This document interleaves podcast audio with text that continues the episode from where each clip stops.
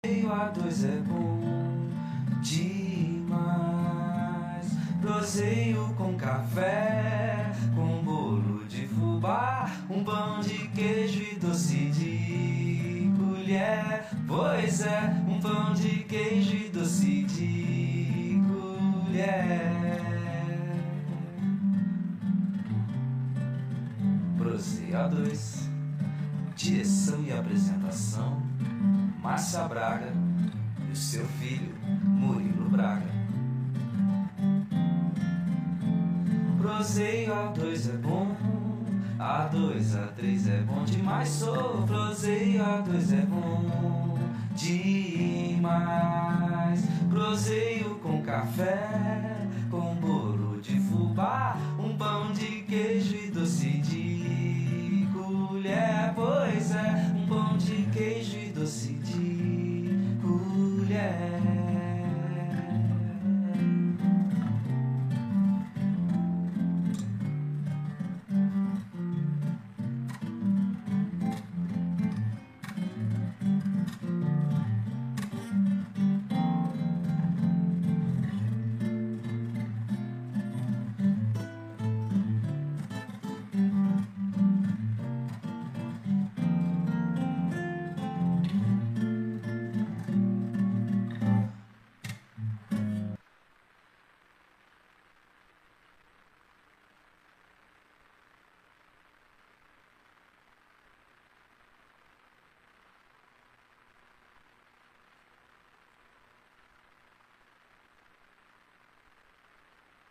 Gente conseguiu fazer o negócio rodar.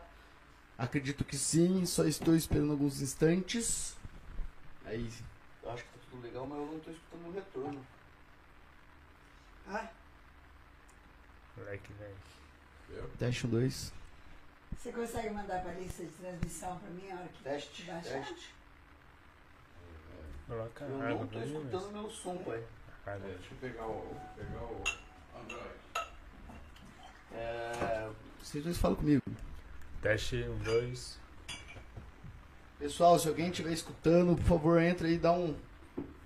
Tá, tá, tão escutando minha voz? Que deu pra variar, a gente chegou, tava sem internet. E. Um minutinho só. e, e estamos sobrevivendo. É.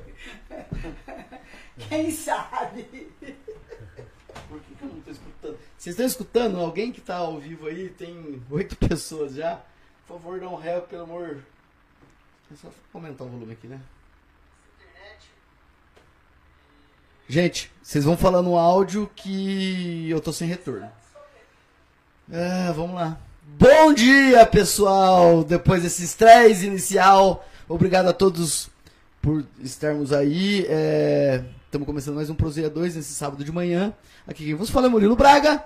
E aqui quem vos fala é a mãe do Murilo Braga. Vocês estão escutando também o som da Dona Márcia? O pessoal fala aí um oi pra mim. E obrigado, Ilcinho. Estamos aqui com o Ilcinho hoje. Ilcinho que é, agenda complexa, a gente já ajustou e como conseguimos colocar ele nesse sábado. Acabou de lançar um livro, a gente vai falar sobre o livro e também sobre a vida dele. E só está concheado. Tá, Diego? Obrigado. Eu vou tentar arrumar aqui. Enquanto o Ilcinho assume e começa a falar um pouquinho da sua história, Ilcinho. É, antes, antes do acidente, né? Que- vamos começar desde o começo. Sim. Ah, Paixão eu, sua pela bicicleta. eu, eu gostaria que você começasse realmente bem do começo, porque é, só uma observação aqui. Eu lembro de você pequeno e já em cima de uma bicicleta. Você vai falar do tempo, inclusive, que você entregava coisas para a papelaria. Como é que chamava? Não? Pelaria Matheus do Santoninho. Mateus do seu Taninho. É isso aí, sim. Você é de isso aí. Cambuí mesmo? Eu sou de Bom Repouso, nasci lá. Vivi os 12 primeiros anos lá e aí eu vim pra cá aos 12 anos. E aqui a bicicleta sempre fez parte da minha vida, né? Eu falo no livro Quase que estava incorporado em você. Sim, né? eu, eu raramente assistia desenho, assistia televisão. Eu sempre tava pra rua brincando e principalmente andando de bicicleta. E aí quando eu vim pra cá foi quando eu comecei a trabalhar pro seu Toninho, a entregar revistas, jornais, cartas e as coisas da papelaria dele na cidade inteira. E ali nasceu o meu amor por essa versão de ter uma relação profissional com a bicicleta. Então, a minha história profissional com a bicicleta, eu brinco, começou ali, através Sem desse contar trabalho. que esse trabalho fortaleceu você fisicamente já. Porque você Exatamente. carregava peso e pedalava. Sim. Estava leve e pedalava. Mais peso e pedalava. Ou seja, você foi desenvolvendo muito, né? Sim, Muita essa- habilidade. se tornou uma, uma vantagem, né? Até no livro aqui, uma das primeiras frases, a gente tem uma frase do Napoleão Hill ali que fala que toda adversidade traz consigo uma vantagem equivalente. Então, o peso daquela bicicleta de ferro com a garupeira atrás, uma caixa de madeira, mais jornal, mais, Cheio de jornal, é. livro, revista. mais os morros aqui de Cambuí. Pois é, além de também, vamos falar que o, o- espaço geográfico que você pedalava, ele era cheio de desafios. Sim, exa exatamente. Isso trouxe um bom condicionamento físico. Um ano depois desse trabalho, quando eu soube que ia ter uma competição aqui, eu falei, nossa, eu vou participar. E eu me preparava, além do trabalho, além de ficar o dia inteiro trabalhando ali, andando de bicicleta, eu saía do trabalho, pegava minha outra bicicleta específica daí de mountain bike e ia treinar. E aí me preparei muito para aquela competição, participei e venci. Chegou Então, em primeiríssimo. em primeiríssimo. Aí eu falo que ali foi um primeiro grande divisor de águas na minha vida. E quando eu subi, no, pódio ali, e aí, eu vi que passou um filme na minha cabeça de tudo que eu tinha vivenciado, me preparado, aberto mão pra estar ali. Ali eu tive certeza que era aquilo que eu queria pra minha vida. Era aquele momento especial mesmo. Exatamente, que você não tem dúvida. Hoje eu brinco nas palestras, mas peraí, o que que um menino de 15 anos sabe da vida pra, pra tomar uma, de- uma decisão tão importante ali aos 15 anos?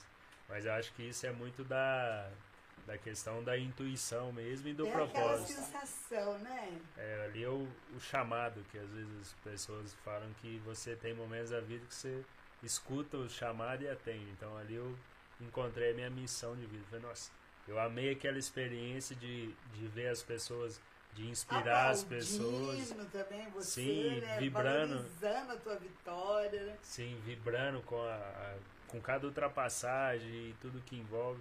Eu falei, não, é isso, eu quero, eu quero inspirar as pessoas através da minha performance esportiva. Então ali nascia essa questão do meu, do que eu acredito que hoje é o meu propósito, né? De outra forma, mas a gente está nesse caminho. Você sabe que me fez lembrar, é, não sei se você conhece o Clóvis de Barros Filho, aquele palestrante. E ele tem uma, uma, uma parte que ele fala, que ele conta por que, que ele se tornou professor ou palestrante. Aí ele conta aquela história que ele fez um trabalho da história na escola e foi apresentar. E quando ele subiu, porque ele disse que ele era um menino estranho, ele não tinha muito contato com os outros e tal. Aí de repente ele subiu num lugar para falar sobre o trabalho e naquele lugar ele falou: Esse é o meu lugar.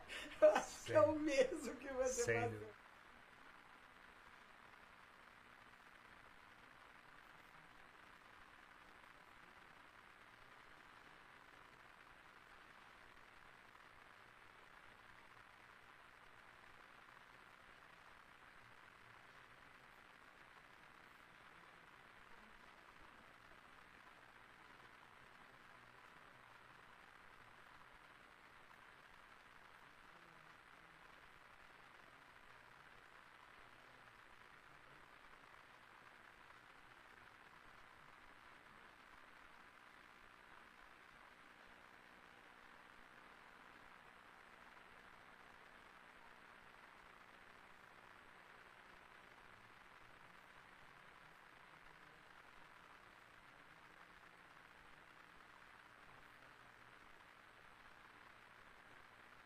patrocinador. Aí foi quando eu tive a ideia de lá no PowerPoint, montei o meu um projeto, contando a minha história, quais eram os meus objetivos, onde eu queria chegar. Ah, Não, não, mas em algum momento ela vai funcionar. Ah, tá. Bate, bate, Pode assistir, sim, sim. Olha que a gente, olha que a gente gente fala, é, que eu não parado aqui. Por que isso acontece?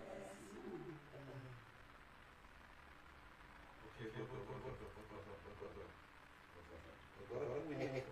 Meu Deus, gente. É, a gente tentou fazer isso lá. Deixa eu pedir desculpa. Nesse dia do sim. É, tá bom. É, é, a gente tá tentando ajustar, gente. É, vamos dar um pouquinho de história? É, conta alguma coisa. Coisa. Pra gente contar a história do sim. É, Você se inspira em alguém enquanto palestrante? Então, eu gosto muito do Cláudio Bastos Filhos, mas uma pessoa que eu espelho muito é o Marcelo Cortella. Ah, esse é sensacional. É, eu acho que é sensacional. Na verdade, isso veio desde a minha infância. Eu, quando era menino, eu falo isso no livro, eu tinha as minhas molecadas, eu amava jogar futebol, andar de bicicleta, eu raramente assistia TV. Mas tinha momentos, o meu avô foi a pessoa que eu mais admirei. E ele era um contador de histórias. Ele ficava lá em Bom Repouso, sentado assim num banquinho de madeira assim na calçada, e ele ficava contando história e falando com as pessoas, todo mundo conhecia ele.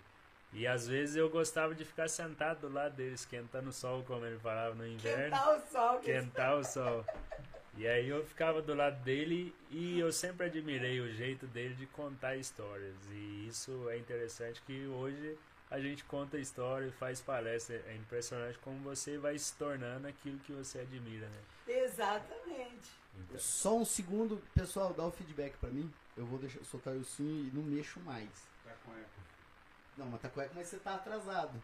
Então, depois que vocês escutarem a minha voz, vê se depois que eu falei do feedback, se como é que tá. Alguém? Alguém, alguém? Gente do céu, a gente tá. Ah, tá bom. porta Gente, Não é, eu não sei porque tá esse ruído de fundo. Mexe, mexe no, no, no microfone, dá uma ajustada embaixo do cabo aí, dona Márcia. Meu Deus, gente, é impressionante. Não, não tira não. É impressionante, a gente tenta, tenta, tenta, tenta. bonitinho de fundo, parece esse chatinho, bonitinho. Às vezes é o celular perto aí. deixa eu- É, vamos pegar o celular. Celular velho, será? Tá vendo o ruidinho? Não, pode, pode levar. Não, não. Tá um ruidaço de fundo. Vamos ver se o Android. É, que saco, gente. Desculpa mais uma vez. Peço a paciência de todos um minutinho só. Vocês escutando? Vocês estão escutando? ó? Ah, no áudio. Então. Mas olha, eu não acho que isso é motivo pra gente. Não, a gente não vai suspender o programa, mas é erro meu do Silvio Braga que não fizemos mas- nenhum teste mais uma antes. vez. Peço paciência de É. minutinhos só. Gente, vai ter que ir com barulhinho mesmo. Depois a gente chama o novo. O Wilson é parceiro, nosso vai estar sempre junto aí. Ou, ou a gente tira depois na edição, sei lá. A gente tenta mexer. Vamos seguir a palestra agora e agora a gente não vai interromper mais. Tá, então vamos começar do começo aqui, ó. O Wilson falou que ele não é de Cambuí, que nasceu em Bom Repouso, mas está em Cambuí há quantos anos já, esse?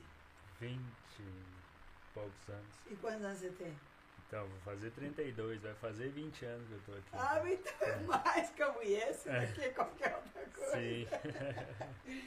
Aí você falou que desde muito cedo você anda de bicicleta.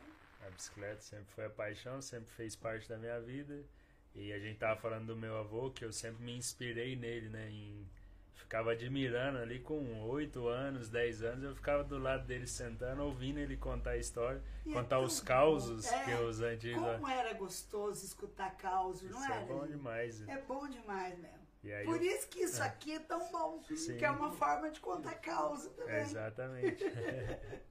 E aí? Então eu sempre admirei isso. A minha vida, aí com 15 anos, eu encontrei no esporte, no mundo de competição, da alta performance, o meu amor, porque sempre fui muito ativo, a mente acelerada.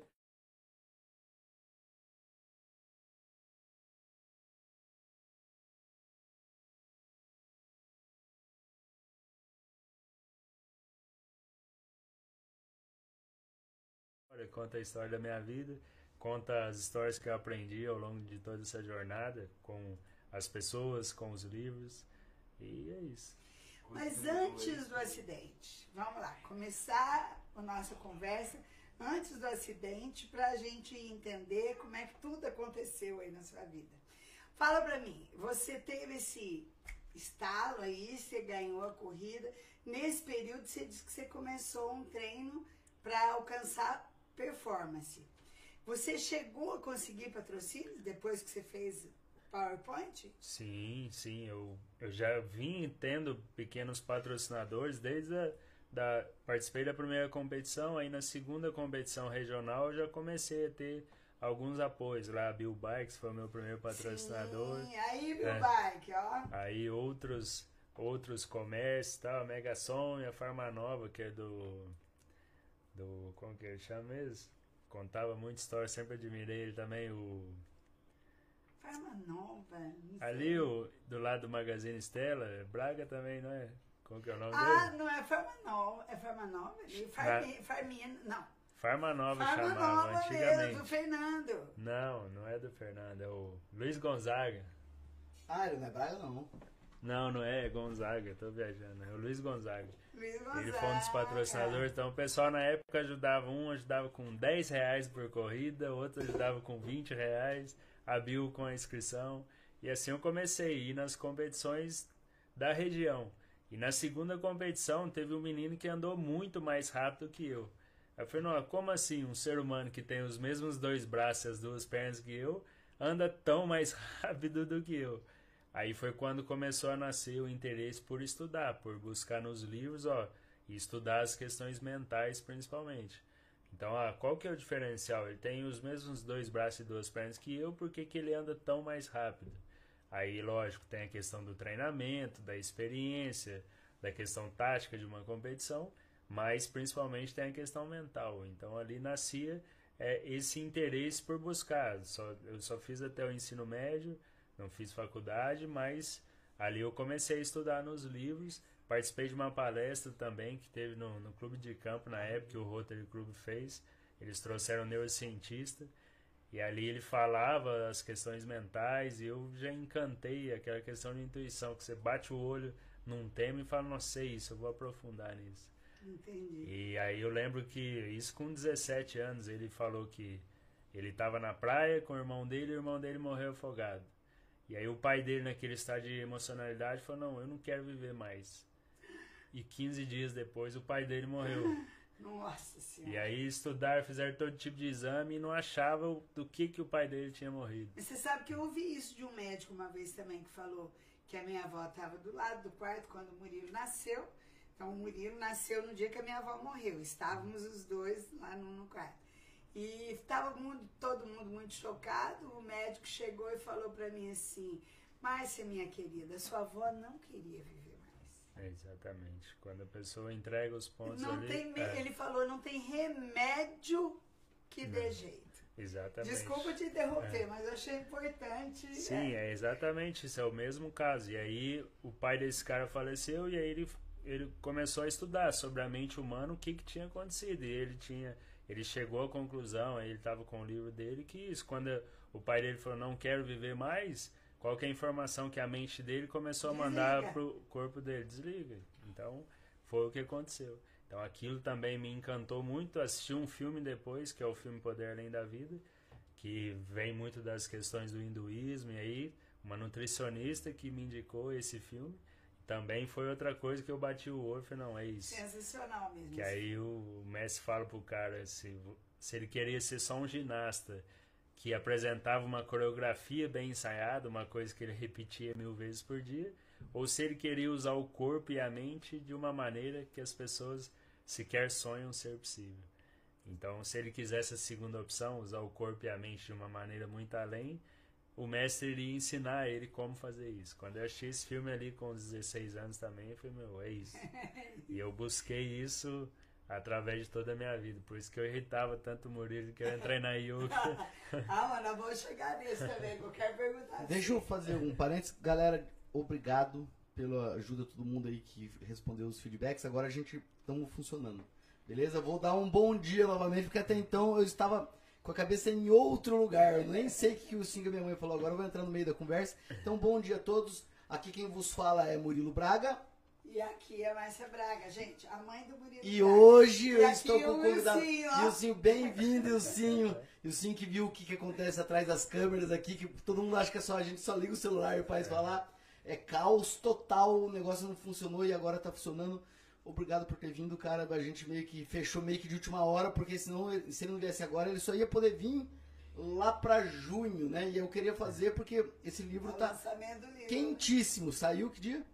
Saiu semana passada, que chegou na minha mão sexta-feira. Que a gente não tava nem querendo marcar até chegar o livro. Eu falei, não, cara, vamos esperar o livro chegar. Então, obrigado a todos pela paciência, obrigado a todos pela audiência. E agora pode seguir, dona Marcia. Eu não sei onde que eu interrompi eu, vocês. Eu quero só fazer uma observação antes de continuar. O- parece que a característica principal do Proseio A2 é trocar a roda do carro em movimento ou abastecer o avião no ar. É, porque, é Porque é essa semana a gente mexeu todos os dias. Pra testar. Todo pra dia a gente mexeu e hoje não funcionou nada. Não é possível. É um negócio impressionante. Ah, mas tá bom. É, faz parte Nós estamos gente. ficando igualzinho nós estamos falando da bicicleta. Cada dia, cada diversidade, a gente fica. Não, eu tô ficando ótimo. Eu já tinha. Meu pai já manja desse negócio de tudo Aí é já coisa. vai, vai trabalhar lá em Hollywood daqui uns dias. Dá pra fazer tranquilo. Tá pronto. Então, É aonde, aonde que vocês pararam? Paramos aqui no. Nossa Senhora. É um prazer estar aqui com vocês. É, cara, agradeço. obrigado. Obrigado. Agora, agora daqui pra frente eu vou te dar atenção, tá? Que até agora eu nem sei o que, que você tava falando. Pra mim é, é uma. Fico muito grato pela oportunidade, porque a missão agora é levar essas mensagens para o máximo de pessoas. Então, o Prozeia é uma ferramenta, o livro é, é outra, as palestras é outras. Então, muito feliz de estar aqui, servindo a vida das pessoas de alguma forma. Não, essa experiência que você vai levar para as pessoas é fantástico. Realmente é uma coisa espetacular. Mas então, é, aonde que eu queria saber de você? Ah, você teve algum treinador? Ou Tive. você mesmo? Ah, vamos voltar, é, porque já tá, já- vocês pararam em qual fase? Mais ou menos eu sei. Não, ah, É, nós- eu parei na não fase do. Poder Além da Vida, que eu despertei para as questões isso, do e- yoga. E, de, você começou, você tinha- tava começando a praticar e você viu que você precisava de um algo a mais pra conseguir atingir uma performance maior. Sim, Tá, não e aí? era só treinar fisicamente, porque treinar fisicamente eu tive overtraining com 17 anos, que era essa fase de trabalhar 7 horas por dia pedalando, a bicicleta de carga do Toninho, sair do trabalho, pedalava duas horas na minha bicicleta de mountain bike, depois ia pra escola, dormia 5, 6 horas por noite, e aí sem treinador, tipo, fazendo assim as cegas. No maião, como diz. É, e achava, rodar. é, achava que quanto mais eu treinasse, melhor eu ia ficar. E isso é, é não necessariamente. E aí, com 17 anos eu fiquei doente, eu tive um overtraining que eu quase aposentei. Fiquei uma semana de cama com a sinusite que eu não tinha força e disposição para nada. O, o overtraining seria o quê? Explica aí. Porque É quando você tá tão treinado, você tá hiper treinado, mas você não rende, porque o seu corpo tá num estresse oxidativo e com todos os tá hormônios desgastado. tá desgastado e estressado de uma forma que ao mesmo tempo que você tá hiper treinado, você não rende por causa disso. Então aí você tem que descansar. Para efeito de, de É. conhecimento, é, quem falou Pedrão, salve Pedrão. Ele fala o seguinte, que o estresse que a gente passa no dia a dia é, é, é, é a ansiedade. Beleza? Então, a ansiedade é algo normal que é feito para você ficar ansioso porque você precisa fazer a caça. Você precisa sair para caçar. A depressão é o estágio que vem para você parar de fazer. Então, o overtraining nada mais é que os sintomas da depressão. Por alguns momentos eu sentiu que era estar depressivo. Exatamente. Então o overtraining nada mais é. que a depressão da forma que tem que ser feita. Exatamente. Aí tive esse overtraining aí com 19 anos, quando eu coloquei o projetinho, montei no PowerPoint, falei, não, preciso me dedicar exclusivamente a isso, porque trabalhar, treinar estudar Não dá. Não dá, para chegar no nível que eu quero, não dá. Então aí eu fiz o projetinho, coloquei embaixo do braço, foi a primeira grande experiência de venda da vida que eu falo. Aquele menino tímido, que mal sabia falar e tinha vergonha de falar, colocar o projetinho debaixo do braço e sair de E comércio em aprender a comércio. ouvir não. Aprender. A experiência de vendedor. Cada 15 não, um sim. Então, para cada sim conquistado, Porque o não já tem, o né? não já Isso- tem. É. E é legal também compartilhar que depois dessa experiência que eu tive de competição e eu amei aquela experiência, eu fui comentar com um amigo meu de pedal, Nossa, eu, eu amei essa experiência, eu quero me tornar um atleta profissional. Eu entregava as revistas, eu ficava namorando nas revistas lá, as grandes competições, competição em Ouro Preto, em Araxá, competições de mil atletas. E o meu sonho era participar daquilo e me tornar um atleta profissional. E aí quando eu fui falar pro meu amigo, eu lembro sentado ali em frente ao cinema na praça, falei, cara, eu quero me tornar profissional disso aqui, eu amei isso. Ele olhou pra mim, riu da minha cara e falou: Você tá viajando, né? Você com essa bicicletinha remendada sua aí, um simples jornaleiro, você acha que você vai chegar aonde? Ai, que droga isso! E aquilo foi um balde de água fria, porque o que ele estava falando não era mentira, então era um fato. Realmente o esporte é caro, as competições são longe, as grandes competições. E aí eu pensei exatamente o que você falou. Eu falei, não, não já tem, eu vou tentar. E lá dentro também, com aquela birrinha ali, eu falei, não, eu vou mostrar pra você que eu sou possível. Agora que eu quero ver, agora eu vou de qualquer jeito. Exatamente, eu sempre, sempre tive isso na minha vida. Fui com- comentar com meu pai também a mesma coisa. Meu pai, o quê? Andar de bicicleta? Isso daí é coisa de vagabundo, vai caçar um Ô, serviço. vida, meu Deus do céu. Eu ali trabalhando, não pedia dinheiro pra ele pra nada em relação ao esporte. E ele, não, isso daí é coisa de vagabundo, quando você vai começar a trabalhar? Dureza, meu Deus. Então foram, foram grandes nãos ali, mas que lá na frente fariam total diferença. Aí eu montei esse projeto, consegui os patrocínios, porque eu conhecia muita gente por causa de entregar jornal, tá sempre conversando com as A galera pessoas. conhecer você. É, né? a galera Conhecia, sabia conhecia. do seu esforço. Sabia, viram, ó, esse menino, em vez de ir pra festa e tudo que os meninos normais fazem, ele dorme sábado, 9 horas da noite, e ele trabalha, e ele treina, e ele compete, e vai pra fora. Então as pessoas reconheceram, e através do network que eu tinha ali do meu trabalho, as pessoas reconheceram. Eu consegui o dobro do que eu ganhava como jornaleiro, e era o suficiente para eu participar das principais competições. E aí foi quando eu deixei de trabalhar e passei a dedicar isso aos 19 anos de idade. Aí eu passei a dedicar em período integral ao esporte.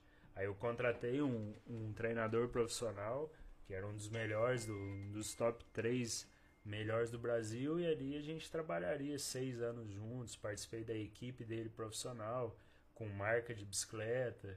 Aí eu estive entre os três melhores do país por, pelos quatro anos ali. Aí eu contava com o Bolsa Atleta, que é um programa do governo para atletas de modalidades olímpicas Bacana. e que quem está entre os três melhores tem essa bolsa. Que aí na época, para mim era muito dinheiro assim e me ajudou a me profissionalizar no esporte e aí cada vez mais distante, né? Que conquista. Uma grande conquista. Aí com 20 anos foi quando comecei a treinar o yoga com o Murilo também. Ah, então, é isso que eu ia perguntar. É, como é que você chegou? Você já conhecia o Murilo? Porque o Murilo sempre andou de bicicleta também. né? Sim. E do nada o Murilo começou a. O Na yoga. verdade, você começou as suas turmas com ele, né? Foi que, né, quando eu, é que na verdade eu tive que pedir autorização especial para dar aula aqui em Cambuí quando eu falei que tinha um atleta que queria fazer aula de yoga, porque eu não era formado ainda quando eu comecei a dar aula pro Sim. É. Daí eles falaram que podia, mas não era para fazer a prática, né? Tem, tem toda uma burocracia. E a gente treinava no chão duro. Era a gente pegava, Nos tapetes pegava aqui, os tapetes, roubava o tapete da minha mãe, todos da casa, jogava lá embaixo. entre os livros lá, as prateleiras de livro. É mesmo, lá ainda não estava vazio? Não, quando ele começou tinha uns livros, tinha. A gente Que colocou. ano que você começou a fazer o yoga? 2010 daí, né? Gente. É porque eu vim me informar só no final de 2011, começo de 2012. Nossa, então Fez você só 10 dava aula pra ele? Porque eu É, lembro ele do uns loucos. momento... Era ele e uns loucos que ele arrumou que junto. Não, mas o, o, o Luquinha... É, ué. Bem depois, Luquinha vem depois. Então você vinha a- no primeiro momento só você? Era eu, o Murilo, que trabalhava com vocês, É, e o, e o Neguinho, nós três, a Maria, depois o Juliano do voo. isso. Eu, eu não quatro, lembro exatamente quem né? começou e ficou. O Wilson marcou muito e o Luquinha que tá até hoje. É, Que é os dois que vinham. Daí teve uma época que você fez a, a pré, pré-temporada, que a gente vinha todo dia trem 5 da manhã. né? performance. É, eu lembro desse momento só. É, mas você já foi. Você já foi quase um ano depois, eu acho. 2012 isso aí. É, já foi quase um ano depois que ele já tinha começado comigo. Entendi. É, aí foi, foi bacana que eu sempre nas revistas também, quando eu vi um jornal, uma revista que falava algo sobre yoga, aquilo já me chamava atenção. E eu sempre quis aquilo, intuitivamente eu, aquilo sempre atraiu muita atenção e eu queria praticar, mas não tinha ninguém. Eu acredito Então- que, que o, o atleta se, aperfei, se afeiçoou muito com o yoga, né? Porque vê aqueles caras fazendo aquelas coisas loucas, ela fala, o que, que, o que o cara faz e eu que sou atleta não faço? Deve ser Exatamente. tipo isso. Exatamente. Aí a gente começou a treinar, eu tive um salto evolutivo mentalmente, emocionalmente muito grande. Eu comecei até a passar do ponto. Um ano depois, dois anos depois, eu comecei até a passar do ponto.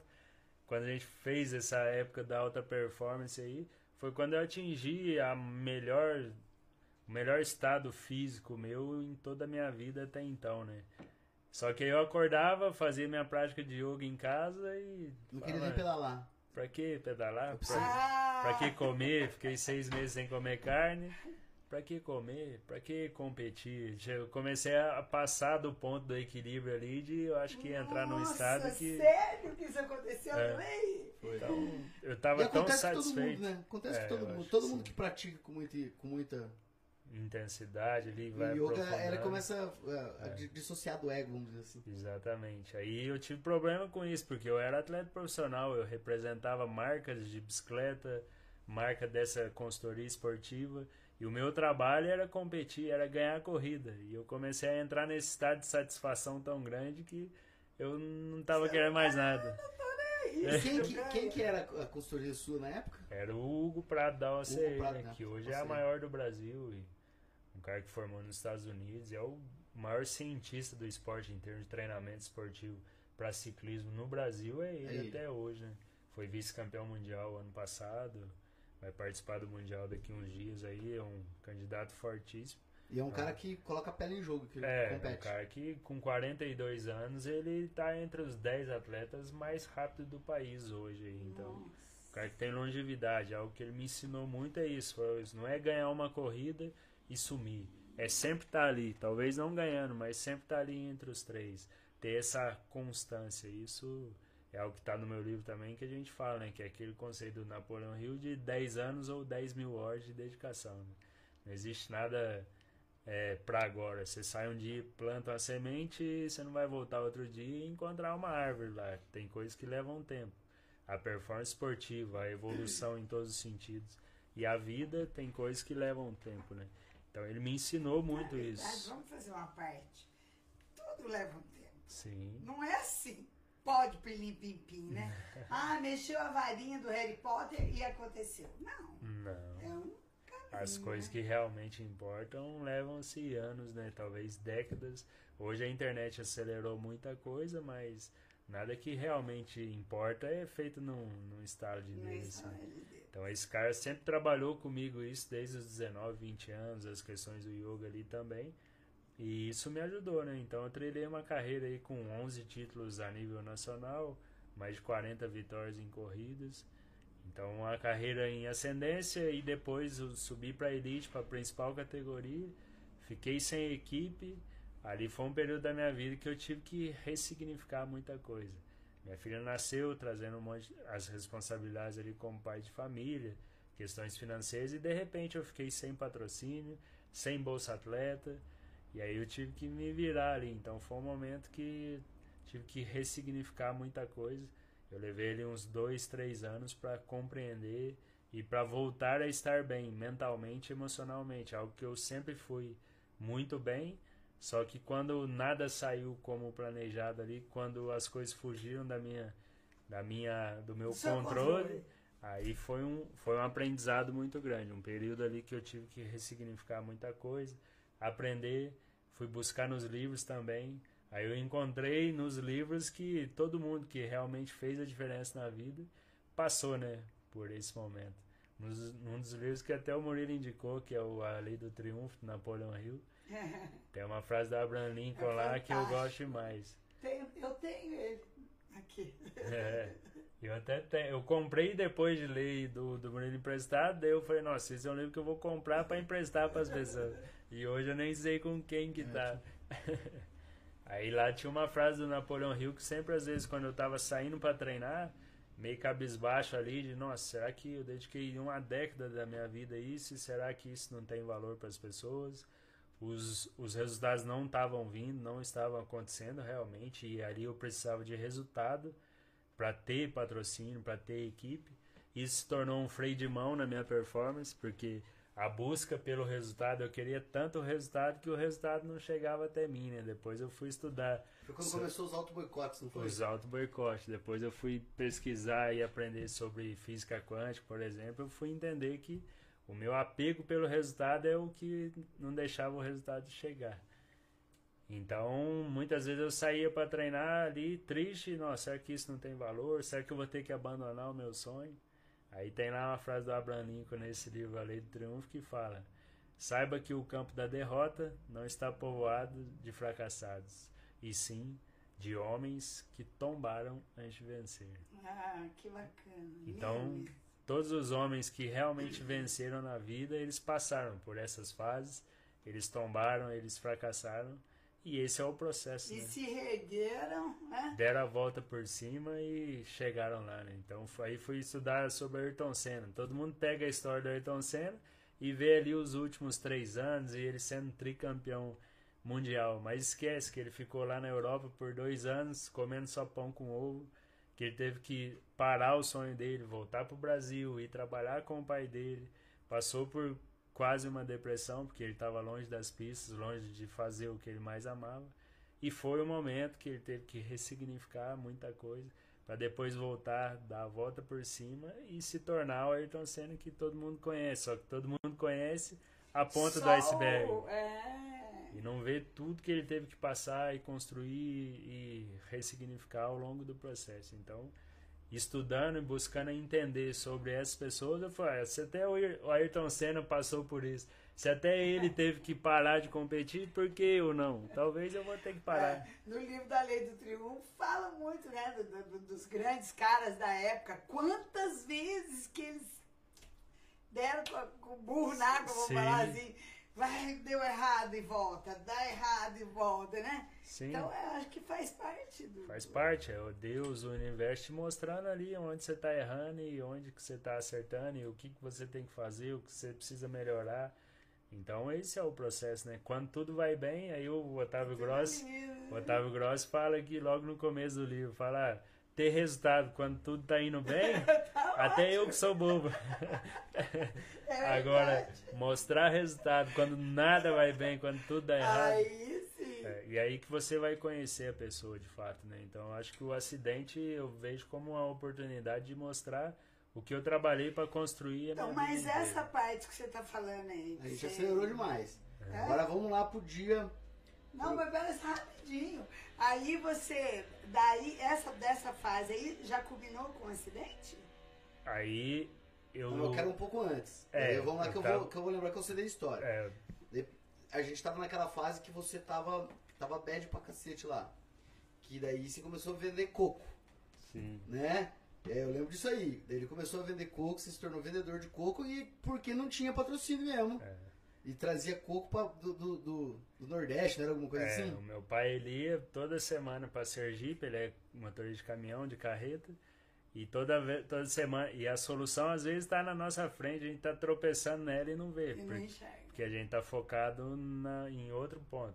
Então eu tava ali buscando patrocínio, buscando resultado para acertar minha vida financeira e para continuar no esporte.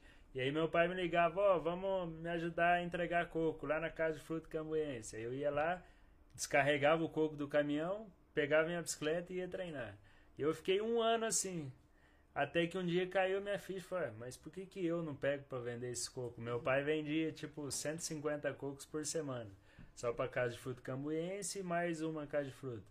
Aí eu falei, "Ah, mas por que não para os cinco irmãos? Por que não para outras casas de fruta? Aí já comecei a arquitetar na minha cabeça. Aí meu pai vendia 150 por semana, foi, fiz umas contas, fui em todas as casas de fruta, falei, ô pai, eu acho que dá para vender uns 500 cocos por semana aqui em Cambuí.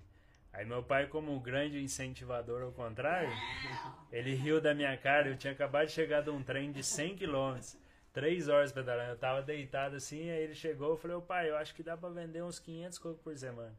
Aí ele riu da minha cara e falou, ah, você acha que é fácil deitado aí desse jeito seu? Você vai vender 500 cocos sim. Então eu falei, uai, eu vou tentar. Meu pai sempre me incentivando nesse sentido ao contrário. Ele falava que não e eu falei, não, vou mostrar pra você que é Ah, mas possível. aí é que tá, ele te desafiava. Sim, sim, eu faço isso com a minha filha hoje. Ela, ah, eu vou fazer tal coisa. E eu acho que você não consegue, não. Duvido, alguém É. faz mesmo. Duvido que É. você faça isso. Aí que ela vai lá e faz. Aí, na pr- primeira semana, eu vendi 350 coco. E aí fui indo, e fui pra Pouso Alegre, pra Extrema, pra Camanducaia. E aí, resumindo a história, três meses depois eu tava vendendo 3 mil cocos por semana. Eu lembro certinho que um dia eu liguei pra ele e falei, ô pai, tem 3 mil cocos vendidos essa semana. Ele me xingou daí, falou, você tá louco? Para de vender coco que não vai caber no caminhão. 3 mil cocos, pra galera entender, é metade de um caminhão grande, de um caminhão truque. Nossa. Então, três meses depois eu tava vendendo 3 mil cocos. E aí, e era um trabalho que era meia hora ligando pros clientes, tirando um pedido, eu ligava pro meu pai, passava, ele trazia. Aí em um dia eu entregava os 3 mil cocos. E aí eu tava organizando a minha vida financeira, tava continuando no esporte, não atrapalhava, eu podia treinar como profissional, que era um dia de trabalho na prática e um dia, meia hora ligando. Eu chegava do treino e deitado eu ligava para meus clientes, tirava o pedido e depois um dia por semana, meu dia de folga do treino, eu entregava os cocos. Daí, daí, vamos seguir na linha. Bacana isso. A hora que começou a ganhar grana, começou tudo tudo a dar certo. Tudo dá certo, os resultados eu tava voando na bike, Voltou a voltar. Você ganhou a bicicleta nova. ganhei um patrocinador. Ele ganhou um patrocinador que deu a bicicleta. E no dia ele foi experimentar a bicicleta. Para o pessoal entender a dinâmica por que que eu voltei isso. Então, assim, ele tava numa fase de, de, de resultado ruim. Ele tava lá embaixo. é, não conseguia entregar resultado. Ele tava focado no resultado. Nasceu filha, tava sem grana. Daí ressignificou a vida. Viu que não podia, que tinha que dar um jeito. Começou a vender coco. Começou a ganhar dinheiro. Voltou a ganhar patrocinador. A vida tava maravilhosa. E a hora que a vida tava no ápice, Boom, contra o dia do acidente. Saí pra treinar, é Não era nem legal. treinar. Eu lembro dessa história É. também. Você É. saiu pra dar um rolezinho pra experimentar a bicicleta.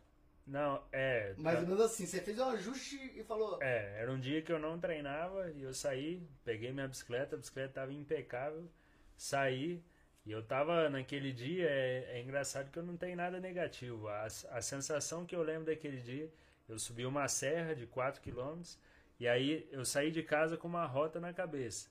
Eu cheguei numa encruzilhada que a, a rota que eu tinha pré-determinado quando eu saí de casa, eu teria que seguir para a direita. E aí em cima da encruzilhada eu tive algo que não, eu vou para a esquerda. E mudei a rota naquela fração de segundo sem pensar duas vezes. E ali 3 km à frente, subi numa serra, aí subi uma serra de 3 km e aí eu entrei num- numa descida assim de 500 metros. E eu lembro que a única coisa que eu lembro daquele dia que ficou para mim é que eu mergulhei naquela descida ali e eu estava em estado de fluxo. Eu estava voando, eu estava leve. E aí, de repente, a bicicleta saiu debaixo de mim. Tive um tranco assim, a bicicleta saiu debaixo de mim. Aí eu bati numa cerca de arame. Então, como eu não estava esperando a batida, eu estava com o corpo mole no ar ali. A bicicleta saiu, fui para frente e voltei no ar, sofri o efeito chicote no pescoço. né? Deu um estalo no, no pescoço ali, uma dor aguda, mais de um, dois segundos, e caí do outro lado. Caí do outro lado, falei, nossa, que queda que foi essa, né? De onde que veio esse tranco? Assim, segura aí, que agora nós estamos tendo pico de audiência. então ele vai, é já que ele vai contar do acidente, galera. Mas estão perguntando, uma coisa que pediram pra perguntar é que. que é, o Pedrão. Ele. Ele tava dizendo o seguinte, que era pra você contar pra galera como que é treinar um, um ciclo olímpico e não evoluir nada. Então a gente tem que falar isso porque senão vai, vai ficar desconexo com a parte do acidente, que daí da- do acidente pra frente a gente vai falar da sua evolução do acidente. Como é que é? Porque você chegou a, a treinar no nível olímpico. Pra galera saber o que é treinar no nível olímpico e não ter resultado. Qual que era a frustração? Fala do patrocinador. Falo, deixa ele falar isso, daí a gente vai ué, aproveitar o pico, daí ele fala. Vamos lá? É, eu tive essa carreira de ascendência, né? Então, sempre ali evoluindo e indo além. De repente, eu treinei três anos. O meu teste maior era subir na pé de São Domingo. Então, uma vez por ano eu treinava o ano inteiro. E não era nas competições que eu media principalmente a minha performance, era nessa subida da Pé de São Domingo. Inclusive eu filmei uma vez. Sim, saindo quando a gente De começou. moto, tá, é, gente? Eu chegava em São frouxo. Eu tava de bicicleta. É, a ideia de filmar foi com o Murilo teve, porque quando eu comecei a quebrar os recordes ali, teve pessoas que falaram, não, o Wilson tá mentindo, isso não é possível. Na época não tinha Strava pra registrar isso, aí foi quando a gente teve a ideia, não, vamos filmar. Aí o Murilo ficou na expressa ali, até filmou o celularzinho dele assim de botão, É, o- a hora que eu tava é, saindo. foi. E daí filmou lá em cima o trajeto, depois a gente editou o vídeo, ficou bacana, tem lá no YouTube. E aí a gente, eu sempre E- ali. E, e pra galera é. entender, gente, é moto. Vocês não têm noção, é moto. E não anda, de, você anda igual moto. Eles andavam na rodovia, pra, antes de começar a subida ali, tem a, a rodovia do córrego. É moto. É- É Chegava- 40, 50, 60 por É, hora. chegava a 60 por hora ali no asfalto do córrego. E era o aquecimento deles. É, então a gente ia. Então, ah, em um ano eu fui lá, fiz uma hora e 21, depois no outro ano uma hora e 19, depois no outro ano uma hora e 15, depois no primeiro ano que a gente filmou, uma hora e 13. E depois no outro ano, uma hora e nove. Então você vai estreitando, você vai treinando, cada vez você vai treinando um ano para diminuir. Primeiro 10 minutos, 5, 3, 1. Depois eu entrei nessa fase difícil, aí eu treinei um ano, fui lá e fiz 5 minutos mais lento. De uma hora e nove eu voltei lá para uma hora e 14. Depois treinei mais um ano para voltar a fazer uma hora e nove. Então isso acontece muito. Isso é uma questão da visão de longo prazo que o esporte me trouxe, que me ajudou muito depois na recuperação, porque às vezes eu treinava um ano para evoluir um minuto. E teve anos desses ciclos olímpicos que eu treinei um ano e ao invés de evoluir um Regrediu. minuto, eu andei cinco minutos para trás. Então isso é uma coisa, porque um ano de, de preparação, de treinamento a nível olímpico, como a gente fazia, a gente vinha aqui, treinava uma hora em jejum de yoga, ia para casa, tomava um café, comia lá as três tapioca e, E comia é, banana. a dúzia de banana. Saía, pedalava 100 km, voltava, recuperava, depois ia, fazia uma preparação muscular, ou ia nadar, ou ia correr. Então era aquele super-humano, então era 30 horas de treinamento por semana. E aí você fazer isso por um ano, debaixo de chuva, de frio, de calor, competir e às vezes não evoluir. Então isso é Qual que é a algo. frustração que gera isso aí? É, isso eu sempre fui muito apegado ao resultado. Uma das coisas que me atrapalhou muito hoje eu tenho é, o discernimento é que eu tive uma relação com meu pai que eu era aquela criança que eu não podia errar. Então se eu caía, ele me xingava. Uma vez eu quebrei o braço, ele foi me xingando até chegar no hospital. Assim. Você é burro de sentar e cair naquele lugar e quebrar o braço? Eu era uma criança de 8 anos. São comportamentos dos pais, eu vou falar porque É. eu sou pai, mãe, né? Mas não faço parte dos pais. Às vezes você acha que está ajudando É. falando essas coisas, Você entendeu? está enfiando Ele crença tá- limitante na cabeça. Oh, então eu comecei a ter uma compreensão que não, eu não posso errar, eu tenho que ser perfeito pro meu pai me amar, a nível subconsciente isso, né? Porque a nível consciente eu teimava e batia de frente com ele. Quando ele falava que eu não ia conseguir, eu teimava e batia de frente. Só que essa isso criou em mim uma autocobrança muito grande. Então meu maior adversário sempre foi eu mesmo. Lá para vender a minha ideia, sempre foi eu mesmo. O meu medo de falar em público. Aí depois, como atleta, o que, que me tornou um, um cara hiperdisciplinado? Porque eu queria controlar o resultado. Então, como que eu controlo o resultado? Sendo a pessoa mais disciplinada que existe no planeta. Então, eu cronometrava até as horas que eu dormia. Então, eu tinha horário para dormir, horário para acordar. Pesava na balança comida? Pesava na balança comida, então era 9 horas de sono no relógio. Se eu dormia 8 horas e meia num, numa noite, na outra eu dormia 9 horas e meia, para repor o sono. Eu falava isso pros amigos meus com 18 anos. Eles riam da minha cara, repor o sono. Às vezes tinha uma festinha, um aniversário que às vezes eu, eu ia. Se eu perdia horas de sono naquele dia, no outro dia eu ia repor as horas de É, sono. ah, Pra falar dos patrocinadores, é, quando a gente filmou a primeira vez, colocamos na internet. A internet tava. Não é com a facilidade que tem hoje. O que teve de gente me xingando, porque na hora que apareceu filmando ele, eu tô o tempo inteiro assim, bora dá tudo, dá tudo. E ele tava no- subindo uma hora e nove, né? Tipo, dava tudo já. Não, você não, não é o C, né? Pô, calma, eu tô me estimulando o cara. Vai, vai, vai, vai, vai, vai. E só quem sabe. Gente, rapidinho ele vai falar agora do acidente. Mas antes, nossos patrocinadores, gostaria de agradecer a todos os nossos patrocinadores que apostam na nossa ideia. Nosso Café Itaim, que é o melhor café. É nosso, tá, gente? É o melhor café do Brasil, não tem outro igual. Serras Verdes, doce de Serras Verdes que dá a bananinha. Padaria Avenida que deu o nosso bolo. Supermercado Cinco Irmãos que deu pra gente nosso pão de queijo.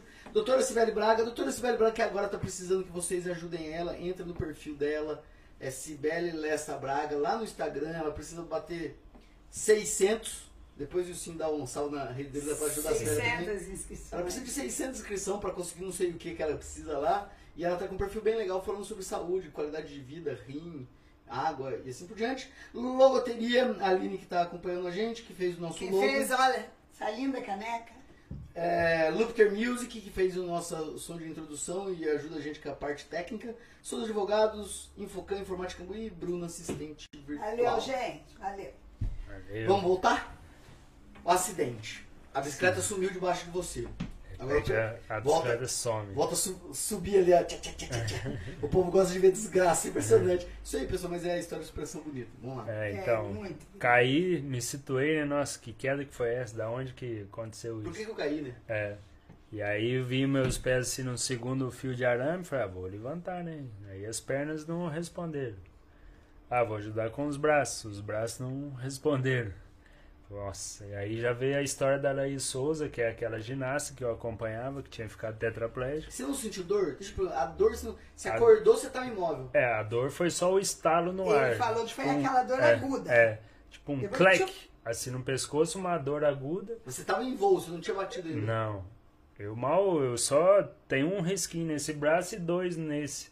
Que eu só que pegou o fio de arame de cima. Eu não, mal relei na cerca. Então eu caí do outro lado e, não, vou levantar. Meu corpo não respondeu, né? Então ali eu falei, nossa, eu machuquei a minha coluna.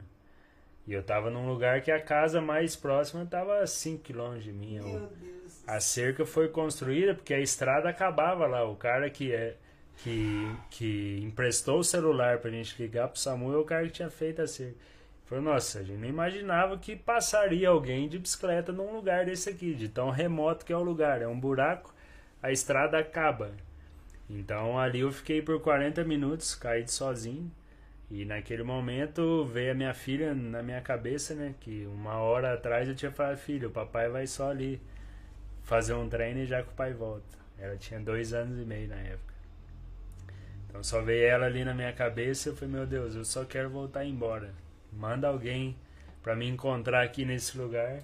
Eu só quero voltar vivo pra casa. Você sentiu, você se sentiu preso no próprio corpo naquele momento? Sim, é a sensação de, sabe quando você dorme em cima do braço e perde a circulação, você acorda seu braço tá morto? É aquela sensação, só que no corpo inteiro. Ali eu tava consciente, normal, eu não apaguei móvel. momento, só que parecia que o meu corpo inteiro tinha dormido, é aquela sensação. E aí o corpo tá ali, mas não tá, e não responde. Então eu falei, meu Deus, só quero voltar vivo e embora. desespero? Você teve crise de ansiedade? Não. Isso, eu só lembrei da minha filha ali, eu deparei com a morte em frente, né? Falei, nossa, se escurecer, 1 de julho, eu com aquela Frio. roupa de bicicleta, que é feito para não esquentar. Era meio-dia, eu falei, ah, comecei a, primeiro eu entrei nessa oração de, meu Deus, só manda alguém aqui, eu só quero voltar vivo para casa. Não, não importa se eu vou passar o resto da vida numa cama, numa cadeira de roda, nada disso. Eu só quero pelo menos se eu puder ver a minha filha mais uma vez. Ou se eu puder ver ela crescendo, da cadeira de roda ou da cama que seja, é só isso que eu te peço. E aí depois eu comecei, quando eu comecei a pensar disso, nossa, e se vir um bicho aqui me picar? Não tem nem como correr. E se escurecer? Nossa. Aí eu Isso, lembrei, Que horas que era? Meio-dia. falou, né? meio-dia. E de cara assim pro sol, o óculos ficou no lugar, hoje tem até cicatriz na cabeça aqui, que o capacete machucou, que eu fiquei lá 40 minutos assim, olhando de reta pro sol. E aí comecei a pensar em tudo isso, falei, nossa, eu encontrei com a Michelle do Caetano na pista do córrego, então quando eles derem falta de mim, ela vai saber que eu vim pro lado do córrego. Só que pro lado do córrego tem 30, 50 opção.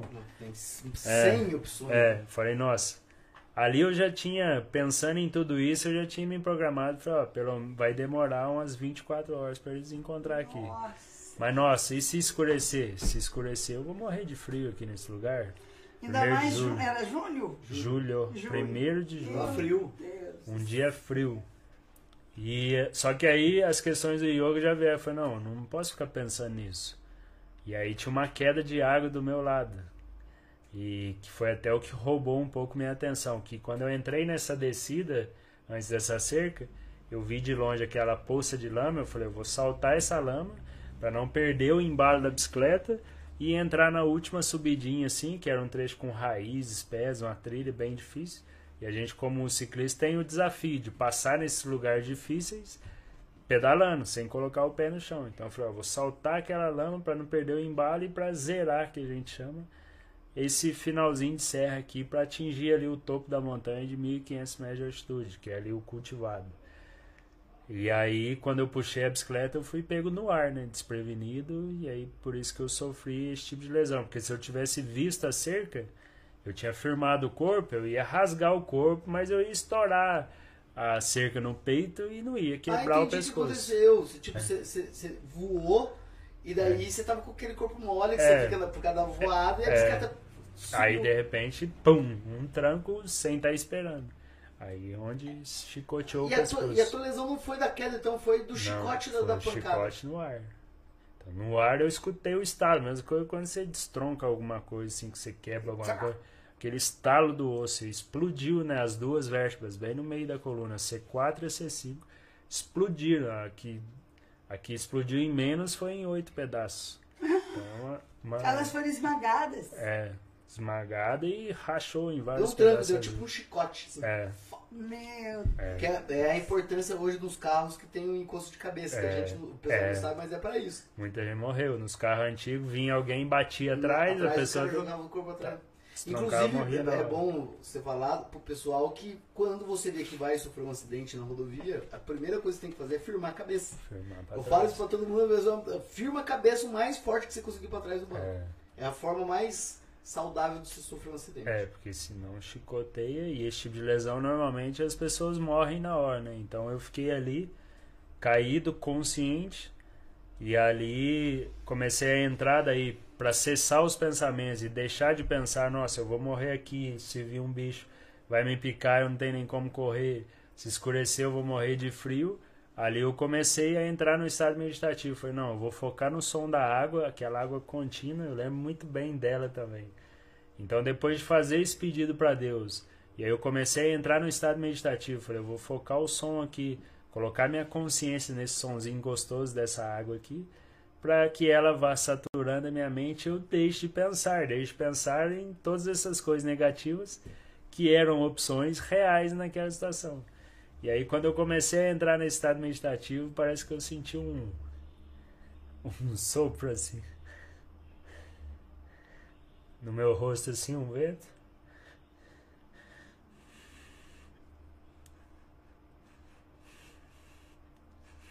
É devagar. Pode falar, não tem problema. Quando chora dá pico de audiência. Ali eu senti que era Deus falando vai dar tudo certo. Vai ficar tudo bem. E aí eu fiquei em paz. Nossa, que história, sim. É Eu senti uma- É bem histórico, né? É como se fosse a sensação de que qualquer coisa que aconteça. Vai ficar bem. Vai ficar tudo bem. vai ficar bem. E ali eu fiquei bem, 40 minutos. É, o menino chegaria e me encontraria lá, o menino de 16 anos. E ele tava onde? Ele chegou da escola, pegou a moto, tava aprendendo a andar de moto, foi dar uma volta lá pra cima pra vigiar a plantação. Que. Nossa. E a- aí É eu, Deus, é, eu escutei o barulho da minha vida, que foi a motinha vindo na minha direção, bem, subindo. Ali eu já comecei a agradecer. De repente o som, a moto parou. Até quando eu escutei a moto, eu até falei, meu Deus, o senhor é rápido demais. O menino já tá. Alguém já tá vindo, obrigado. De repente a moto parou. Antes de chegar em mim. Falei, meu Deus, retiro o que eu disse. retiro o que eu disse. Aí, de- aí ele veio e continuou e chegou até mim. Depois em casa, três meses depois, ele foi me visitar e falou isso. Eu tava virando a moto pra voltar embora pra minha casa. E aí eu senti algo dentro de mim que falou: Vai um Olha. pouco mais. Que coisa arrepiante, É. sabia? Aí ele foi um pouco mais, ele me achou, chegou lá, ele assustou. O que, que você tá fazendo aí? Imagina um cara fantasiado de ciclista, né, que é a roupa colorida, caído, com os pés nos torto, sem nenhum movimento. Falei, ó, não coloca a mão em mim, eu machuquei minha coluna, eu não tô sentindo o meu corpo. Só liga pro SAMU. Ele, nossa, mas eu não tenho celular. E aí ele fala, mas você tá falando sério? Ele perguntou umas três vezes, o que, que você tá fazendo aí? Você tá falando sério? Ele não acreditava, ele entrou em choque. Eu falei, não, tô falando sério. Ah, não tem telefone. Eu falei, então vai buscar alguém que tenha telefone. Então ali eu fiquei, fiquei sozinho. Fiquei sozinho pela segunda vez, mas ali eu já tava em paz. Eu não, agora vai dar tudo certo. Eu vou voltar vivo pra casa e essa, aquela era a única coisa que eu queria, né?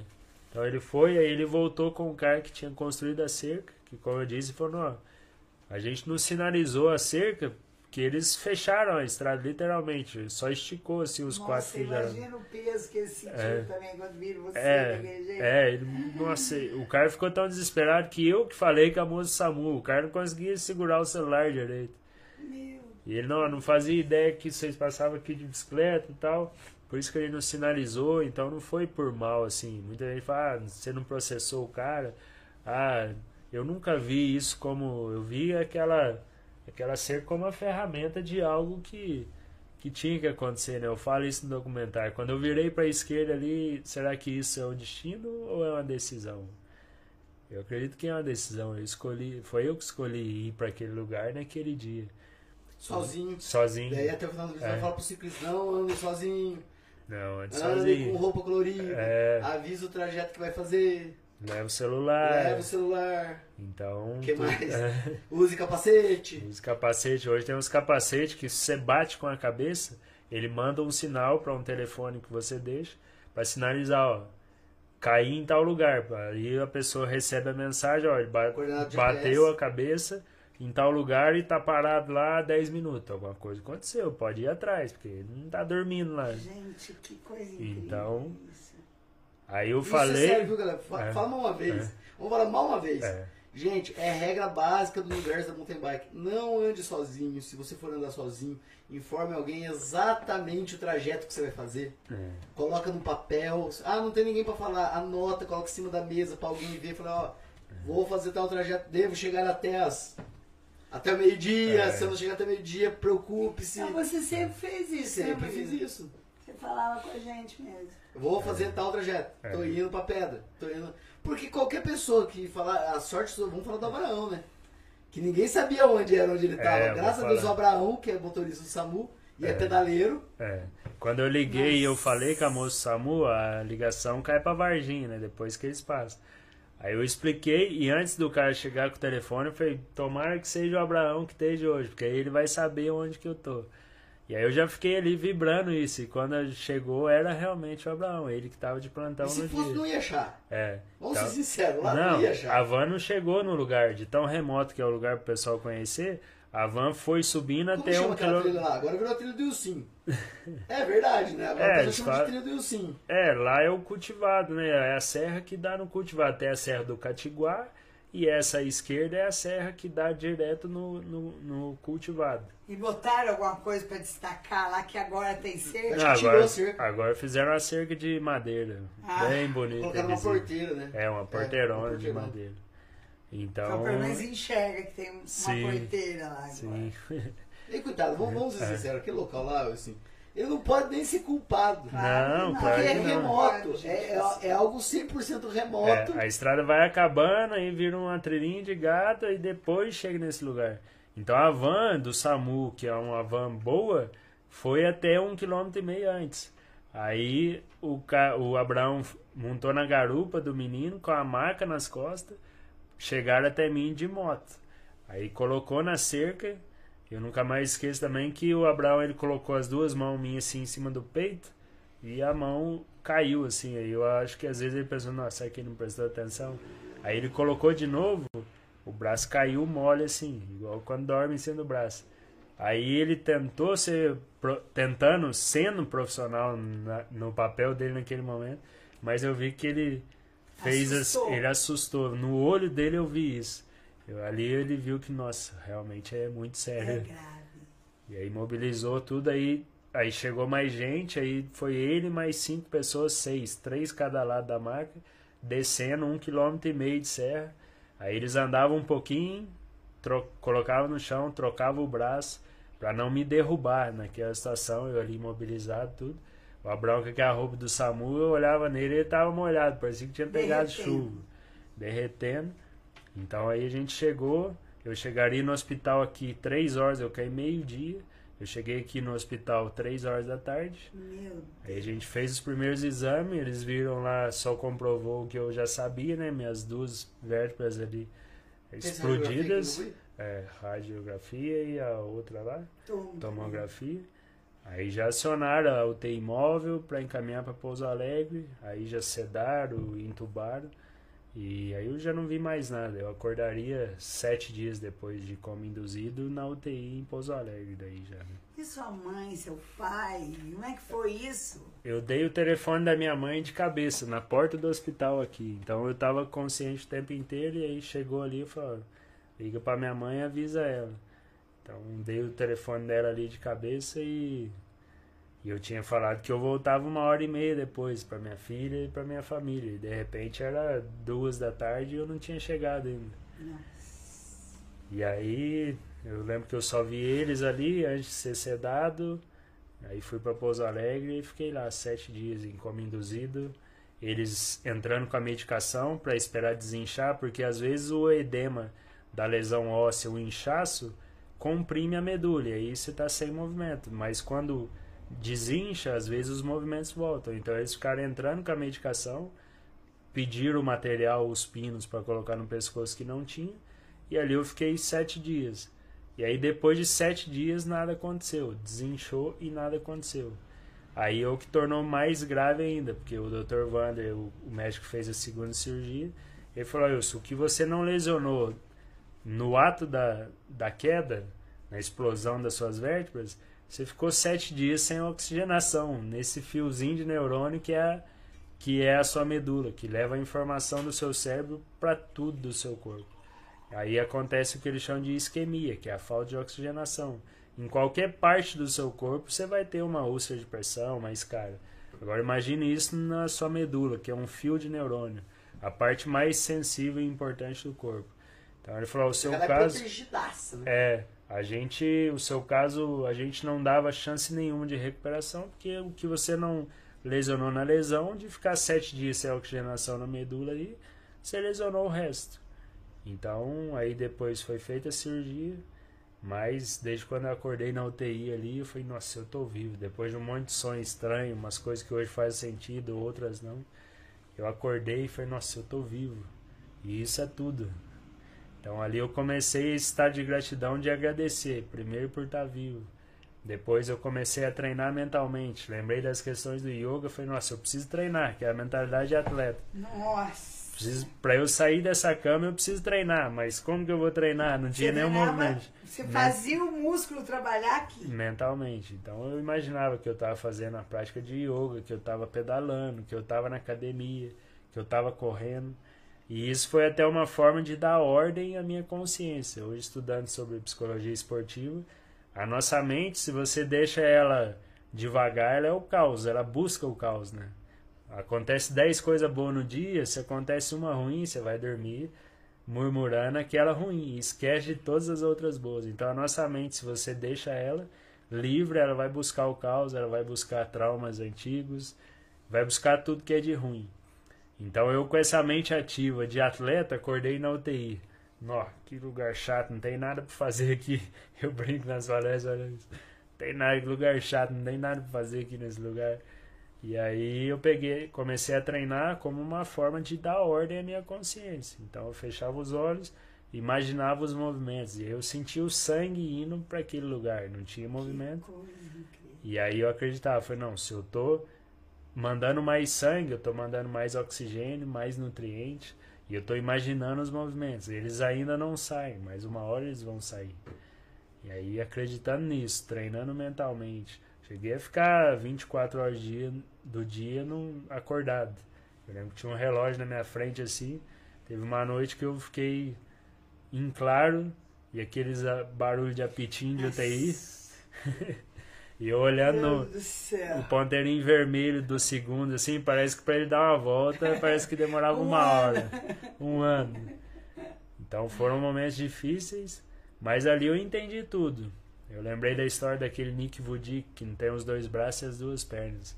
Ele fala no livro dele que chama Uma Vida Sem Limites, que ele tentou se suicidar quando ele tinha 8 anos de idade, porque ele nasceu daquele jeito e os pais dele mandavam ele para a escola normal. Os pais dele falaram: Não, meu filho só não tem os dois braços e as duas pernas, mas ele é uma criança normal. E aí ele sofria muito bullying na escola por isso. Imagina os amiguinhos. E chegou até a brigar na escola um dia e bateu no menino. Saiu os dois braços e as duas pernas ele bateu no menino. E aí ele tentou suicidar de tanto sofrer bullying. E aí, quando ele tava quase se matando, tentando afogar na banheira da casa dele, ele fala que Deus falou com ele, fala, Nick, você não nasceu assim, vão. Você nasceu assim porque eu tenho um propósito para sua vida. E aí, quando eu lembrei dessa história lá na UTI, eu falei, não, se eu tô vivo é porque Deus tem um propósito pra minha vida, senão nem aqui eu tava mais. E aí, falei, não, tem um propósito, tem algo bom nisso daqui. Isso daqui não é um castigo, não é uma tragédia, não é nada. E acreditando nisso no propósito e treinando mentalmente foram as formas que eu encontrei. De seguir, de acreditar que teria algo bom. Aí 22 dias na UTI, em claro, só tendo ali duas visitas por dia. Posso interromper um pouco? Sim. Eu vou falar um pouco a minha visão rapidão. Eu sei que a galera é, é- é- gosta da história, mas então daí vocês têm que imaginar o seguinte. Cafezinho. Ele era. Ele era. Pai, olha o- a, a visão minha aí. Tá. Você quer que ponha açúcar? Acho Pode que pôr fechou sim. a tela. Esse. É, então ele era meu aluno, meu aluno mais antigo. açúcar? Desculpa. Quanto? Uma só? É uma dessas, né? O Sim era meu aluno mais antigo. Então, é, quem, quem pratica yoga e tem instrutor sabe qual que é a relação, né? O Guru Seva, que a gente vai ficando. É uma. Eu, eu gosto muito de falar que é, é, é paixão sem desejo, né? É amor sem desejo, no caso, a, a referência. E avisaram pra mim que o Sim tinha sofrido acidente. Quando fala que sofreu acidente, imagina você imagina. Não, eu não um imaginei. acidente. Eu não imaginei que era grave, né? Falar, ah, o Sim sofreu acidente. Então daí chegou a notícia pra mim que, que o Sim tinha sofrido acidente. A hora que falou isso, é, eu falei, bom, deve ter quebrado alguma coisa, depois eu vou lá xingar ele, né? Tipo, é a primeira coisa que vem. Porque sofreu acidente foi falta de atenção. Falaram que sofreu acidente que ele bateu numa por beleza. Daí passou algumas horas, chega a notícia de que o Wilsinho tinha. tinha. tava na UTI. Não, já era, pai, parou de funcionar. Deixa essa câmera morta aí. Eu falei, meu Deus, cara, UTI, foi grave. Quando eu fui pra pousar, que daí ficou na UTI e tal, e daí um dia eu falei assim, ó, preciso ir lá. Eu fui mais ou menos. Você tava inconsciente ainda quando eu fui. A primeira vez que eu fui na UTI. Perguntei se podia usar meus quem indica, né? É, no- da carteirada, que sou filho de não sei quem, sou sobrinho de não sei quem. Daí minha tia deu um jeito lá de, de entrar pra ver. Quando eu vi, então vocês têm que imaginar o seguinte: o Wilson ele tinha uma dieta de 10 mil calorias dia. E não adianta, é, com a alimentação parental você não consegue suprir essa necessidade. Quando eu olhei o Wilson, de verdade, é, Chocou. eu, eu vou dizer que eu- eu- é desesperante. Porque você vê um ser que era extremamente ativo, atlético, e ele tava pele e osso. Não, não tem palavra para descrever a sensação, você entende? Eu saí de lá, falei, eu vou enterrar meu amigo. Não- eu, eu não tenho noção o que, que a tua família passou. Entende? Porque eu não sou, é, era próximo antes do mas é- era, era o fim. Tipo assim, eu falei, tanto é que eu falei que eu não ia voltar mais. Daí é, houve o desenlace, você foi para pro Sara Kubitschek, né? Fez a reabilitação e tal. Eu fui ver, fui ver o Wilson novamente uns três meses pós cirurgia, mais ou menos. E quando eu cheguei na casa dele, ele tava ainda mais magro. Eu lembro, eu fui lá nesse dia. né? Ele tava ainda mais magro do que eu vi aquela vez. Naquele momento eu falei. É, Tá, regre- tá piorando ainda. é, putz, cara, não, não, não, tem solução mais. É, E ele falava com uma vozinha. E aí, você veio? Falei que ele vinha. E eu fui lá e. Eu lembro que naquele momento eu falei assim, é confiança, mano. Alguma coisa pra fazer você tem. Vamos estudar. Vamos ler. Foi quando você começou a pedir pra galera fazer suporte e passar a É. página do livro pra você. Sim, sim, já lia na UTI. Na UTI, uma das formas de dar ordem à consciência e de aprender, eu, eu sempre tive algo, por causa dessa hiperdisciplina, eu nunca gostei de ficar à toa. Ah, hoje eu vou ficar de boa, não vou fazer nada. Eu não sei o que, que é isso na minha vida. Parece que eu tô perdendo tempo e perdendo a oportunidade dessa dádiva que é estar vivo e de estar É, evoluindo. Estamos mesmo, na É. né? Sim, aí então lá na UTI, sem nenhum movimento, eu tá, tô treinando, tô, tô acreditando, tô mentalizando, tinha lembrado dessas stories. Falei, ah, mas eu preciso de algo a mais. Aí eu tava lendo, sempre lendo, né, diariamente, 10 páginas por dia ali, meia horinha por dia. Aí eu pedi para que levassem o livro que eu estava lendo. E aí as, as enfermeiras tinham que colocar dois travesseiros no meu peito, colocava o livro aberto, aí eu lia as duas páginas, olhava para elas, fazia assim para elas virar. Às vezes eu tinha que esperar meia hora até alguém ver eu, não falava. Respirando com ajuda de aparelho, traqueostomia, sem nenhum movimento. Então eu tinha que ficar olhando pro corredor assim e tentando só com a minha expressão facial chamar alguém e falar para elas que era para mudar a página do livro para Que mim. companheiro sensacional que foi o livro pra você. Demais, demais.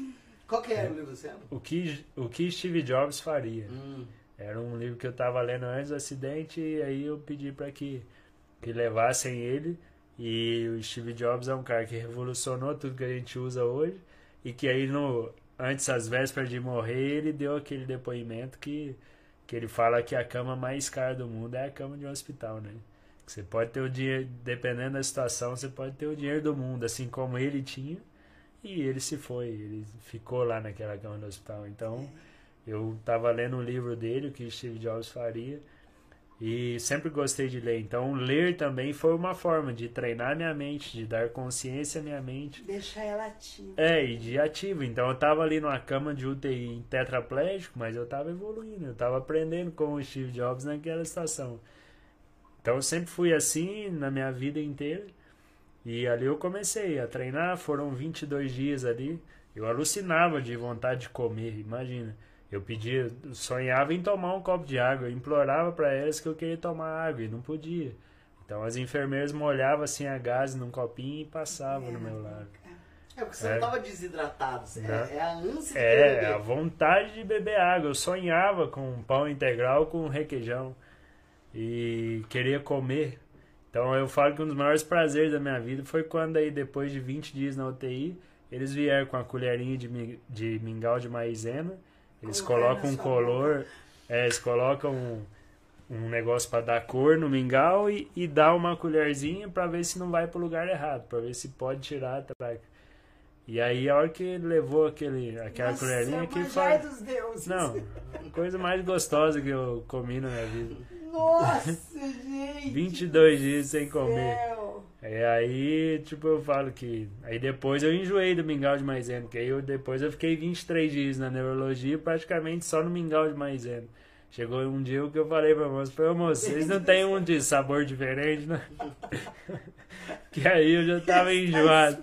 Insuportável Tava só a mesma coisa. Aí vem negócio, tudo que é demais enjoa. Enjoa, você tá doido.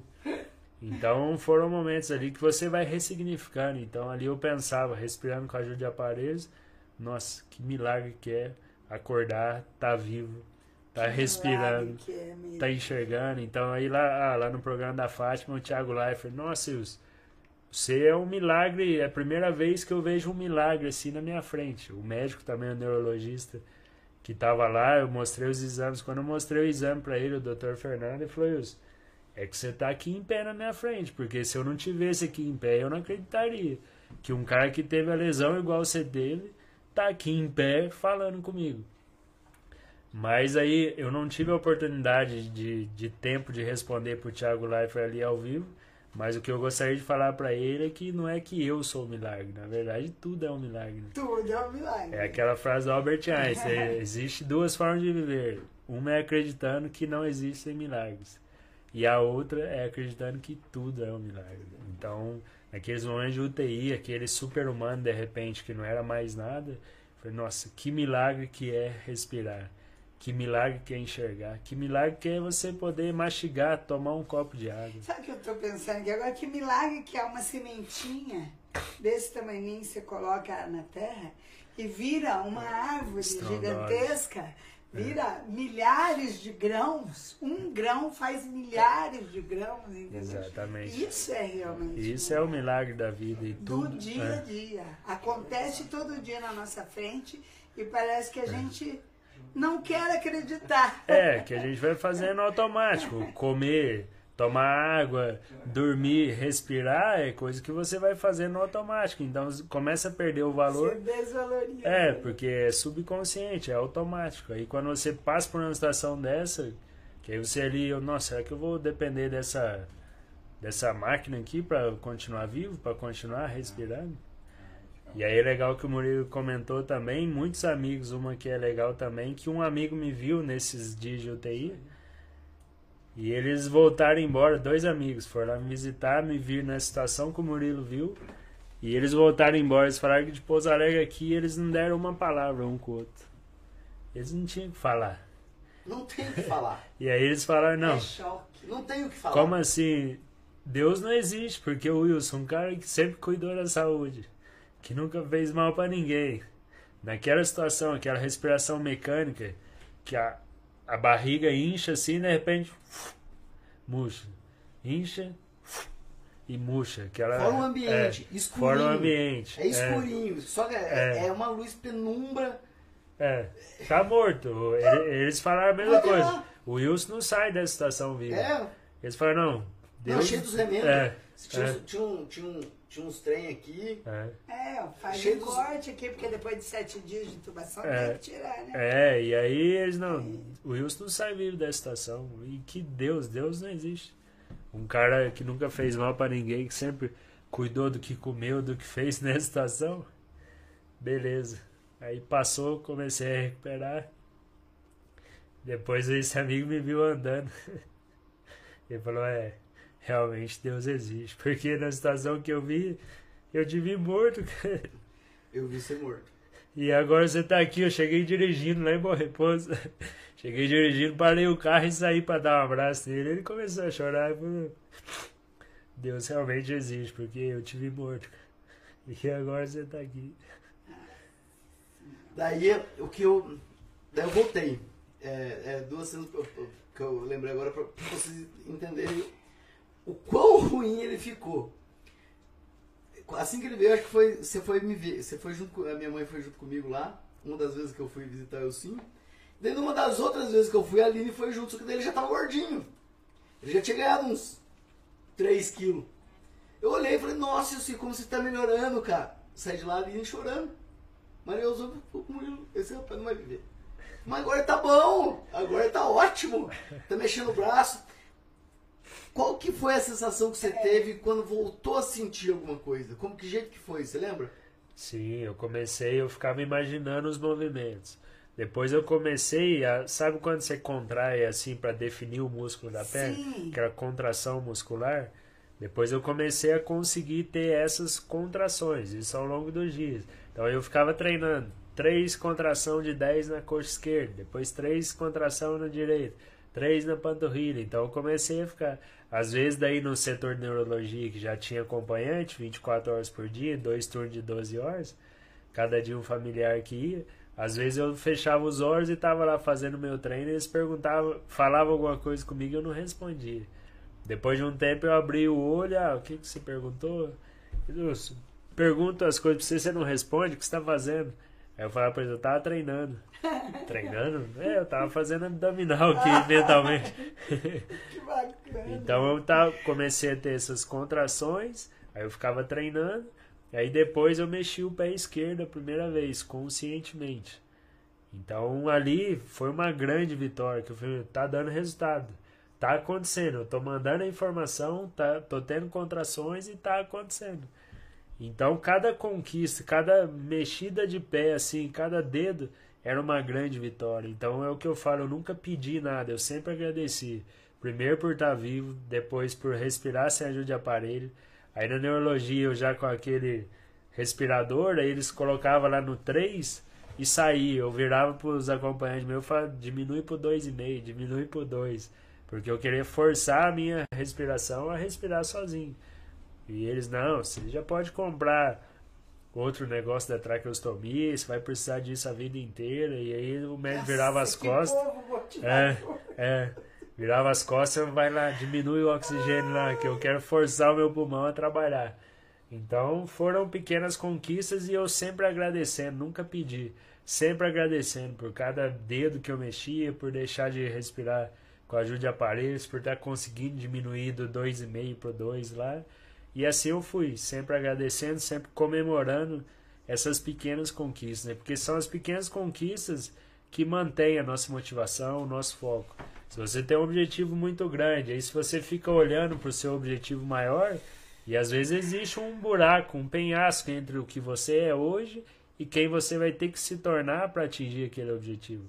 E se você ficar olhando demais para ele, você vai perder. O que te mantém motivado, o que te mantém no processo e fazendo o que você tem que fazer diariamente, são as pequenas conquistas. Que aí você vai focando e comemorando as suas pequenas conquistas, vai te dando pequenas recompensas por isso, as conquistas em si são recompensas, e aí você vai se mantendo focado no processo. Isso foi o que eu fiz e o que ajudou demais. E essa visão também de longo prazo que o esporte trouxe. Então aí chegava alguém, ah, minha esposa mexeu o dedo depois de seis meses. Ah, fulano de tal voltou a andar depois de cinco anos. E aí eu olhava para aquilo, aí as questões esportivas fizeram muita diferença também. Porque ah, eu já, já treinava 12 anos, então um ciclo olímpico tem 4 anos. Então ali eu, eu já tinha três ciclos olímpicos de preparação de treinamento. Então quando eu escutava essas histórias assim de seis meses, de um ano, de cinco anos, eu falo, não, é só mais um treinamento. Isso aqui é só mais um treinamento da vida. E ainda que eu demore quatro anos para voltar a andar, ou que demore oito, é só mais um ou dois ciclos olímpicos. Eu já a tenho... minha meta é aquela. É aquela. Não interessa quanto tempo vai levar. Não interessa se vai ser mais um ciclo olímpico de quatro anos ou mais um ciclo olímpico de, de mais dois ciclos olímpicos, oito anos. É só mais um treinamento, é só mais uma subida na pé de São Domingo, é só mais uma ultramaratona, coisa que eu fazia também, competições aí de, de sete dias, 600 quilômetros 5 horas por dia em da bicicleta, lá na Chapada Diamantina, com sol de 40 a 48 graus na cabeça. Então, ah, isso aqui é só mais uma outra maratona, é só mais um não da vida, é só mais um desafio e eu vou superar, eu vou fazer minha parte. Então, quando o médico, quando a medicina, né, no geral, diz para mim, ó, você tem a tetraplegia, isso para medicina não tem cura e você tem que se com você tem que conformar com isso. Ali eu entendi que eu tive o melhor pai do mundo. Eu falo isso nas palestras, porque quando meu pai virou as costas pro meu sonho lá atrás, ele me deu a melhor coisa que ele poderia ter dado. Ó, você quer alguma coisa? Vai lá e constrói. Eu não vou te dar nada e a vida não vai te dar nada de mão beijada. Então ali ele ensinou a melhor coisa que ele poderia ter me ensinado, era ser minha própria motivação e para que eu construísse o que eu quisesse, que ninguém ia me dar nada de graça. Então, quando o médico disse isso, quando a medicina me disse isso, ah, esse é só mais um não da vida. Já tive nãos muito mais difíceis, muito mais duros e, e, né? e já superei, então vou superar. Então, o que vai determinar o meu futuro não é o que você está dizendo, eu respeito, você está aí de jaleco, a gente tem aquele estereótipo, né? A pessoa tá ali de jaleco branco, a nível inconsciente, ah, ele estudou mais que eu, ele sabe mais do que eu. Mas eu falei, não, quem que é você para falar isso? Graças ao meu pai, por isso que eu concluí que eu tive o melhor pai do mundo. Daí vou falar É. de fora, o Wilson é teimoso, muito teimoso. É, tipo assim, é Ele o... não desiste tão cedo. Não, é teimosia, é a maior vantagem e, a, e o maior. Daí eu lembro quando ele, ele virou e falou assim: Eu quero voltar a fazer yoga. Falei assim: Eu não consigo dar aula de yoga pra você, cara. O yoga que eu dou aula é um yoga que é pra atleta, né? É, não, cara, eu vou fazer aula de yoga e eu vou fazer aula com você. E ele não ficava em pé. sem ajuda, né? Ele chegou, a primeira aula que eu fui dar, então foi o seguinte, vem antes da minha aula, que eu vou ver o que eu vou fazer com você. E daí eu fui estudar é, reabilitação, e eu criava uns, eu sei, eu quero que você ande de gatinho, cara, daqui até ali e volta. Ah, mas isso é yoga, mano? Não sei, mas é o que eu quero que você faça agora. Pra ser chatão. Eu fui bem chatão com ele. E daí começou a fazer aula com os alunos e os alunos todos inteiros, né? Todo mundo bem. E eu falava assim, a gente precisa ficar nessa posição até chegar no limite. E o sim ficava. Que ele ficava até desmaiar, até o corpo fadigar. E daí eu olhava pros alunos e falava assim, é isso que eu quero de vocês. É, Isso é, é o isso limite. que eu quero. Isso é chegar até o limite. Ele tá até a hora que ele Até desmonta. desmontar. E daí, na- quando eu- o Wilson vinha na aula, todo mundo ficava mais tele, né? Porque daí, pô, se o Sim tá aí, e- e- por que, que eu não faço? Né? É. E daí ele resolveu dirigir e eu falei pra ele, não, não dirige, cara. Dirigiu. E assim por diante. Então ele não- é um processo atrás do outro. A teimosia é a É a principal, sua maior virtude. a maior virtude e o defeito é um grande defeito, É. mas é a maior virtude. É, a Cássia fala, a Cássia, minha terapeuta holística, ela fala, teimosia só. Você é a maior virtude. Se você não fosse teimoso, você não tava aqui. Não tava nem andando. É, e não tava daí, andando. a gente, vamos lembrar das pessoas que te ajudaram. A gente tem a Jaque, né? Já que Que a Luana. fisioterapeuta Luanda, as duas A que. A, A, a. Jaque é uma loirinha de cabelinho crespo? Não. a- a- Não. a esposa do Rafael, como É, do chama? Rafael ali do Instituto Sul Mineiro. Como é A que é? esposa De do Rafael do cartório? É, Jaqueline ah, Inácio. Sei, sei. Jaqueline Inácio, a Luana Missassi, a Thalita, a Sara. Nós tem muita Todo fisioterapia. mundo ia lá, voluntariado, ajudar e É, pegava na mão. duas vezes. Eu cheguei em casa. Eu vi uma cena um dia de uma fisioterapeuta que eu não sei quem, quem é ela. Eu estava lá a hora que ela chegou. É ela, é ela. Tava. Menino, eu fiquei encantada com o trabalho dela. Eu não sei o nome dela pra falar É ela, aqui. é Eu acho que é a Jaque, era um É sábado, era a Jaque. E, e eu, de cabelinho crespo, assim, É. clarinho, cabelo.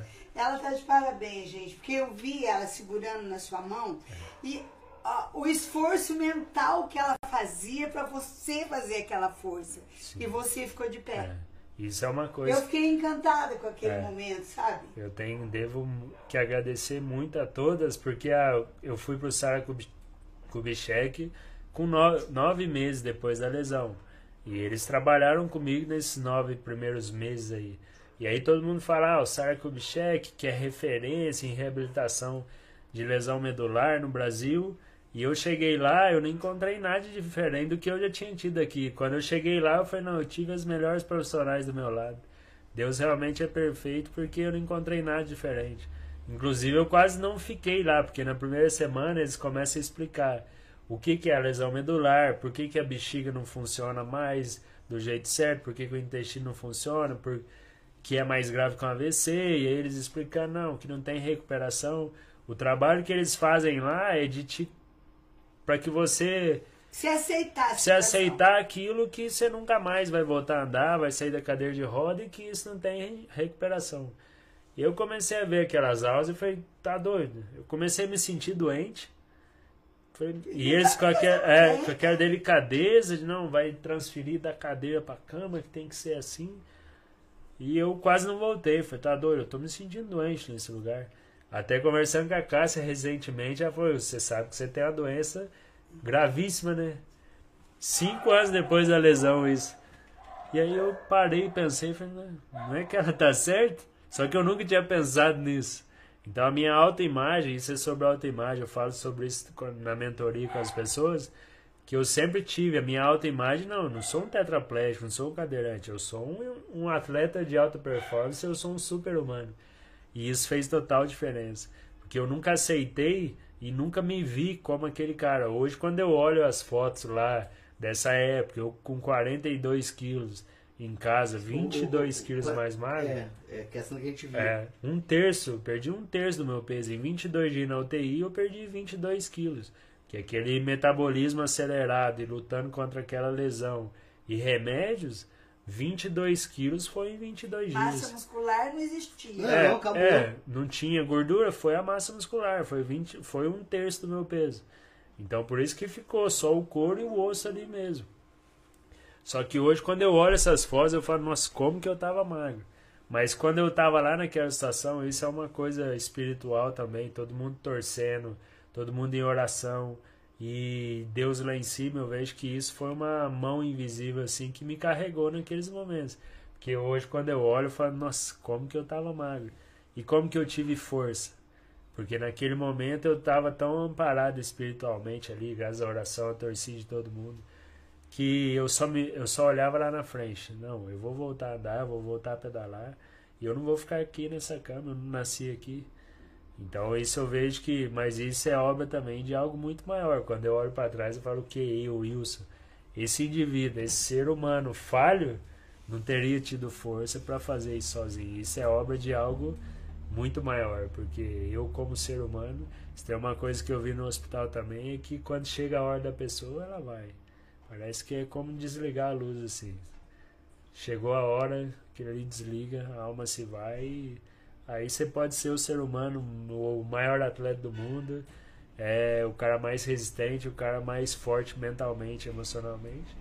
Chegou sua hora, meu amigo, vai mesmo. Se eu tô aqui é porque não era a minha hora, é porque Deus tinha um propósito pra minha vida. Porque eu já gastei um monte de vida e pessoal e depois cai na escada, saindo da academia, quase morre de novo, traumatismo craniano. E Ah, dirige. teve Foi Isso, foi. mesmo. Você caiu aqui naquela academia que era aqui. Da Priscila ali na, na esquina. Na esquina do Zorro, no prédio do Zorro. Onde Ah. é americanos. Então eu já gastei um monte de vida e dirijo mil quilômetros por semana, trabalho e ando de bicicleta de novo e faz milhares de coisas ao mesmo tempo. É, hoje eu brinco e falo pro Murilo, a cabeça ainda é de alta performance. Só que o corpo não é mais, então às vezes dá uns o acidentes. corpo tá lento, mas a cabeça continua a mil. É, a mil, então isso às vezes dá uns probleminhas. Mas devagar também se vai longe. Sim, sim. Então- Essa é uma. E daí foi quando você começou a, a incentivar os caras que estavam na mesma situação que você a dar um up, né? Sim, É, isso eu faço diariamente, né? Com pessoas do Brasil inteiro. hoje. Tá, mas é, é, Não, você o, tá o- querendo o começo. chegar... É, pra, pra falar do. Como é que você chegou aí fazer a, a se tornar é, palestrante. Porque palestrante? você começou, eu lembro, foi devagarzinho. Você foi, Foi. falar com um cara uma vez, daí o outro machucou, pediu pra você ir atrás. É, falar aí- que era possível, não era pra desistir. É, né? primeiro, um cara, as questões da palestra fez total diferença na minha vida lá atrás, quando esse neurocientista falou a história do pai dele, que morreu 15 dias depois, sem ter nada, eu falei, peraí, a questão mental é muito importante. E comecei a buscar aquilo, e aquilo fez total diferença na minha vida e na minha recuperação. E ali eu vi a importância do trabalho de, das palestras e de, dos contadores de histórias aí em todos os sentidos. Então aí eu comecei a recuperar, comecei a conversar com pessoas. Primeiro, aí depois de ficar só ouvindo essas histórias negativas, que não voltava a andar e etc., chegou um amigo em casa e falou: Não, Wilson, eu tive um amigo que durante um assalto em São Paulo ele levou um tiro, o cara queria roubar o relógio dele e ele no desespero ele não conseguia tirar, o cara pegou e deu um tiro queima-roupa nele. E aí a bala pegou no osso mais forte do nosso corpo, que é atrás da orelha, desviou e foi lá na, na medula dele. Nossa. E aí ele ficou tetraplégico. Só que ele era um atleta também, ele começou a treinar e sete meses depois ele voltou a andar. Ali, quando eu escutei aquela história, aí é a questão da PNL, né? Tudo que um homem pode, o outro também pode. Quando eu escutei aquela história, eu falei, não, então se um ser humano voltou a andar em sete meses, eu também vou voltar a andar. E aí, com essa teimosia e essa questão do alto rendimento, eu falei, eu vou voltar a andar em seis meses, não vai ser em sete, não. Ali eu defini a minha meta. E hoje eu falo na mentoria sobre a importância de você ter metas claras, né? Então ali eu falei, não, eu vou voltar a andar e eu vou voltar a andar em seis meses. E eu persegui aquela meta. Eu vou fazer 120%, não vou fazer 100%, vou fazer 120%. Então as meninas, a Jaque, a Luana, as meninas brigavam às vezes comigo. Eu não, quero fazer fisioterapia duas vezes por dia. Viu? Você tá só o couro e o osso nessa cama. Você nem musculatura você tem direito, a sua recuperação é mais lenta. Você não consegue nem comer, né? É, Você não tá conseguindo nem comer o que é, precisa. mas eles tratavam de mim, então. E eu não, quero treinar. Eles iam embora, eu pedi para colocar o controle de televisão na minha mão e ficava tentando apertar. Eu lembro que o dedo batia mole, assim, eu não, eu não tinha força para apertar um, um botão do controle. Aí eu treinava mentalmente, eu ficava tentando acelerar os pés na cama hospitalar, na cama que vocês emprestaram para mim, inclusive. Então os pés estavam lá, eu ficava tentando, mandando estímulo para tentar acelerar, para não, assim eu trabalho na panturrilha. Então eu sempre fiz além do necessário. Isso é algo que eu aprendi com o esporte. isso foi fundamental mesmo. Demais, você acreditar e você fazer além do necessário. Aí a questão das meninas, elas tinham que brigar comigo pela minha teimosia de querer treinar além. Mas tudo isso deu muito resultado. Deu resultado, as coisas foram acontecendo. Cê- a gente perdeu o foco. A pergunta era de você fazer coach pra gente chegar nas palestras quando você começou a dar. Ah, é. Ah, é. Então, Tá aí. tão boa é. essa conversa. E aí eu fui vendo o impacto da minha história e aí de repente aquele cara que eu nem sei o nome, que fez diferença na minha vida, graças ao testemunho do meu amigo, de não, um cara voltou a andar. Aí eu comecei a andar e comecei a ser esse exemplo para as pessoas e ver o impacto disso. Ali foi quando nasceu esse projeto das palestras. Não, eu vou contar a minha história e vou levar a minha história porque eu sei que com a minha história, contando a minha história, eu posso ajudar e servir a vida de muitas pessoas. Daí eu lembro, voltando, que é, é, é meio que. Eu sou meio que mentor, né? Como instrutor de yoga assim. Eu lembro que um dia eu fui na casa dele e ele falou assim pra mim: Não, eu vou voltar a pedalar alto, alto nível. Daí você olha, você não pode falar, você não vai, né? Porque você faz parte do processo do yoga falar, realmente, a mente. Falou assim, mas você já parou pra pensar que a tua história, que você tem uma coisa agora que ninguém mais tem? Ele falou o quê? A tua história, cara. Você tem a tua história. Foca que Deus te deu um presente. Deu a tua história. Você vai ser alta performance nisso. Sim. Daí foi quando ele virou e falou pra mim um dia, mas palestra? Palestra? Vamos começar a palestrar, meu amigo. Vamos começar a focar na sua história. Foi quando ele resolveu começar a escrever o livro, não foi? Mais ou menos? É, aí eu sentei para escrever a palestra. Aí, quando eu sentei e escrevi a palestra, eu escrevi uma palestra de três horas. Falei, nossa, mas ninguém vai ver uma palestra de três horas. Fala demais e muitas histórias, muitas experiências autênticas. Aí a gente reduziu isso, deu uma palestra de uma hora, uma hora e vinte e três, deu o que virou o documentário. E sempre esse desafio, sempre muitas experiências, e aí eu comecei a, a ver isso. Aí quando eu comecei a ver o impacto das, das minhas palestras nas- na vida das pessoas, isso é muito gratificante. Hoje eu falo que ver o impacto da minha história na vida de uma pessoa, a pessoa no final da palestra chegar e falar, sua, sua história mudou minha vida, você pode ter certeza disso. Então isso é muito gratificante, né? Isso libera ocitocina, né? Estudando sobre a mente, é aquele hormônio que a mãe dispara quando o filho nasce, para ela superar a dor e que cria aquele vínculo de amor que vai durar a vida inteira. Isso é ocitocina. Então hoje, quando eu vejo o impacto da minha história e o tanto que ela serve a vida das pessoas, é algo que é mais gratificante que quando eu ganhava corrida, por exemplo. Então hoje eu estou totalmente alinhado ao meu propósito aí. Hoje você tá grato pelo acidente já? Exatamente. Exatamente. Um dia eu saindo pra, pra ir vender colchão em Pouso Alegre, eu vi três amigos meus voltando do treino ali de speed. Dois anos depois do acidente, isso. E aí foi a primeira vez que eu perguntei, meu Deus, mas por que o senhor tirou isso da minha vida? E aí eu desliguei o som do carro, deixei o vidro um dedinho aberto pra ficar aquele barulhinho. Vou meditar É, pra, pra vou entender. meditar sobre isso. É muito legal, eu vou- já que eu vou fazer perguntas sobre isso, pra, pra- muitas pessoas perguntam pra gente o que, que é meditação. E quando a gente fala, meditação é escutar seus pensamentos pra você chegar nas suas próprias conclusões. Daí vamos falar sobre isso aí, É. quando você meditou sobre Deus. E aí eu fui meditando, dirigindo. E aí eu Explica entendi. o que, é meditação pra você, pra ver se a gente consegue outras palavras. Então é, eu coloco a consciência naquele som contínuo para ir refletindo e deixando de pensar, para esvaziar minha mente. Aí quando você esvazia sua mente é a hora que você chega nas suas Você respostas. começa a observar os seus pensamentos. E aí você escuta Deus, porque o que Joel Goldsmith fala nos livros dele que é fantástico, é que todo mundo pede para Deus, mas ninguém para para escutar. Ninguém Então, quando você medita, quando você cessa essa máquina de pensar, que às vezes fica com um monte de ilusão, quando você começa a cessar, você chega nessa mente calma que o Marco Aurélio fala, você Marco chega. Aurélio, ele fala Marco Aurélio estoico. É, do estoicismo, ele fala: quanto mais próximo um ser humano chega de uma mente calma, mais próximo ele está da sua real força. Então, quando você começa a acessar os seus pensamentos e chegar nessa mente calma, é a hora que você conecta com a fonte, é a hora que você escuta Deus, porque você pede, Deus responde, só que você não para para escutar. Você está acelerado. E ali eu- Deus mostrou para mim que os, aquele ser individual que ganhava corridas morreu. Agora você é a ferramenta de algo muito maior. Coisa linda. Ai, isso é emocionante. E ali eu entendi que o Wilson individual tinha morrido e que eu era a ferramenta de algo muito maior.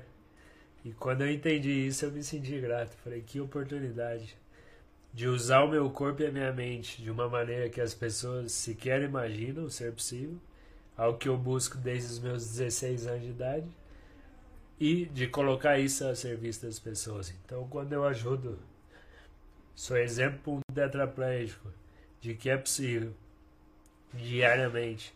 E quando eu mostro para as pessoas normais que é possível elas se superarem, ter uma vida extraordinária, for- se elas saírem dessa zona de Ter uma conforto, vida que vale a pena viver. vale a né? pena. Então isso é muito gratificante, isso é uma bomba de ocitocina É que melhor do que ganhar uma medalha. é maior. Hoje, nessa palestra de 500 pessoas que eu fiz em BH, o cara falou isso, antes você conquistava troféus. Hoje você conquista pessoas, Conquista corações. corações. Isso Coisa para mais Deus, rara que existe. entendeu? isso para Deus é é a coisa mais sublime que existe. E aí você, aí eu, hoje eu me sinto grato pelo acidente, por tudo que eu vivi, por todas as pessoas que cruzaram meu caminho, que todas elas me ensinaram, que todos os nãos da minha vida, tudo foi um treinamento. Eu falo que eu achava que a minha missão seria em cima da bicicleta. Só que a bicicleta foi só a faculdade. Os nãos, as frustrações, as derrotas foram a preparação perfeita para quando eu acordasse lá na UTI, eu soubesse o que eu tinha que fazer e eu tivesse essa experiência espiritual tão viva na minha vida, tão presente. Que é, eu estou lembrando de uma, de uma frase do Evangelho que diz: Você deixou o homem velho morrer para nascer o homem novo. Você foi preparado para deixar o homem velho morrer e deixar nascer um outro homem, um homem Exatamente. novo, muito diferente, também querendo se superar, né? Querendo se superar, mas não mais a bicicleta, mas superar a si mesmo, É. que é o, o mais difícil de tudo. É, a auto performance, que tem alta performance e alto performance. A alta performance é você é os mesmos princípios, mas você medindo o seu resultado e se comparando ao outro. Auto performance é você buscando A si vencer a si mesmo. e a sua melhor Nossa, versão. Então acho que é isso. Pessoal, pessoal, foi o Sim conseguir comer o pão de queijo dele. Eu vou falar, eu vou falar sobre nossos, nossos patrocinadores. Obrigado de novo. Se não fosse vocês, a gente. A gente é chafão, a gente ia estar aqui, mas com muito mais dificuldades. Então, obrigado nosso café Itaim, melhor café do mundo, Serra Verdes, o que é o docinho, bananinha, tudo também, banana orgânica plantada por eles, É, colhida por eles. familiar, fantástico. Cultura familiar, no, padaria Avenida que, que- Boa. Vamos fazer propaganda junto com você que agora tá na propaganda, depois ele vai aparecer.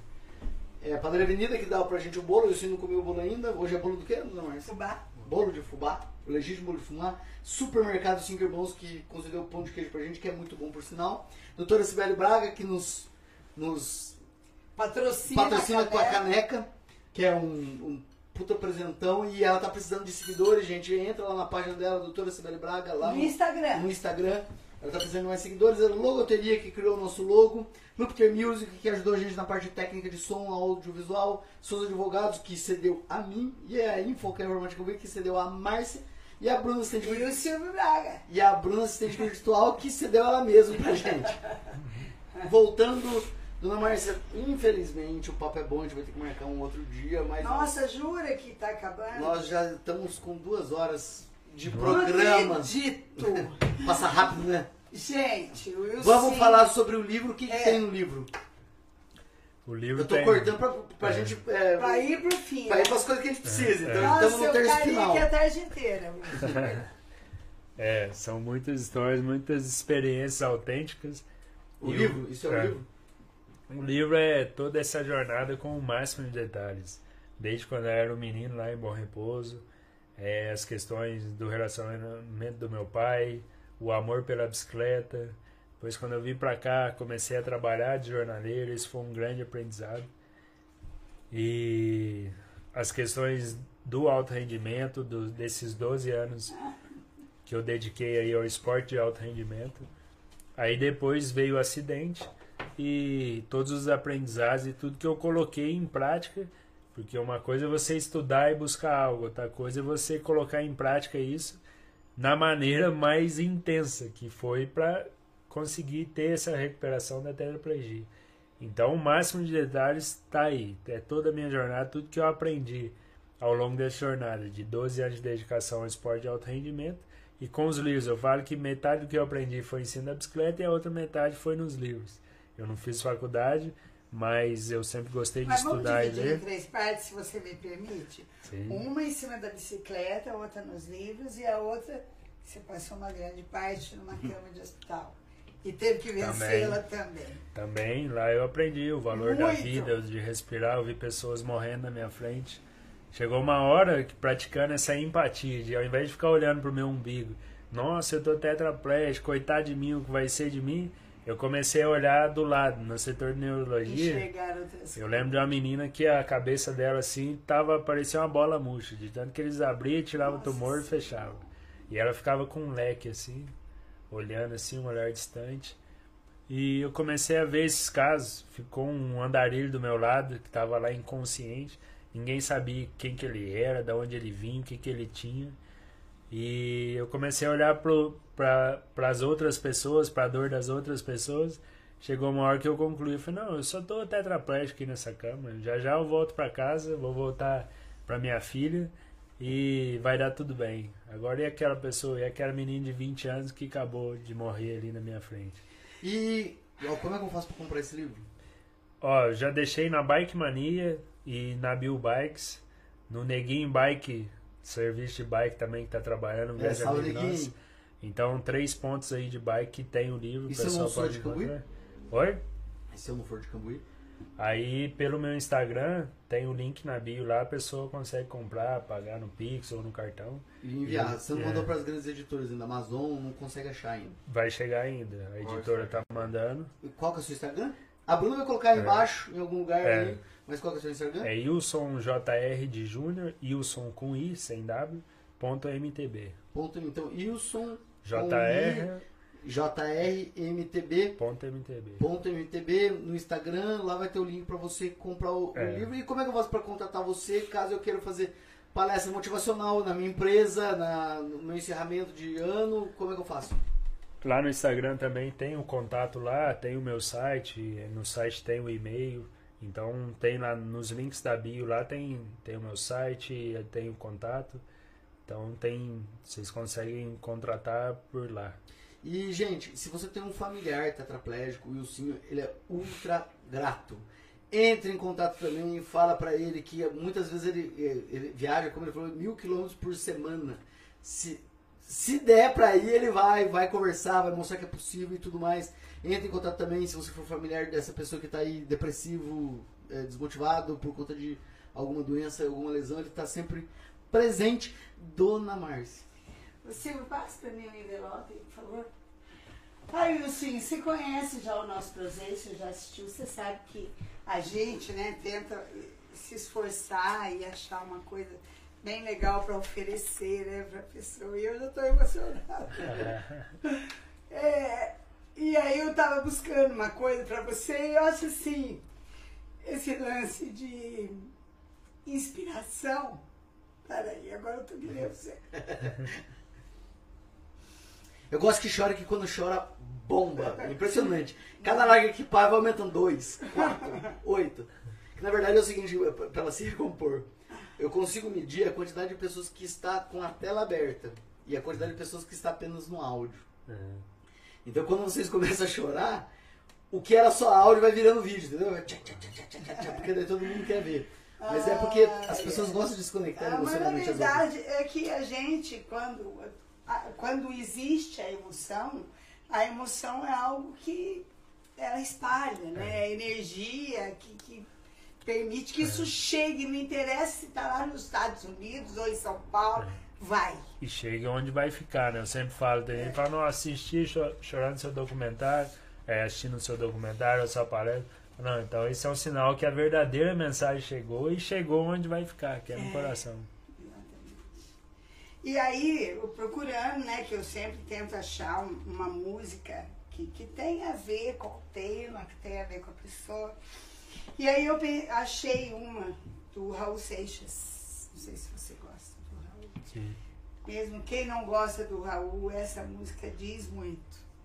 Que é Tente Outra Vez. Cara, quando eu eu li essa música, assim, eu falei, pensei comigo, gente, pro Wilson estar onde ele está agora, da forma que está, ele tentou muito. Aí você descrevendo que você tentava mexer a musculatura mentalmente. Você não tinha sinais físicos ainda.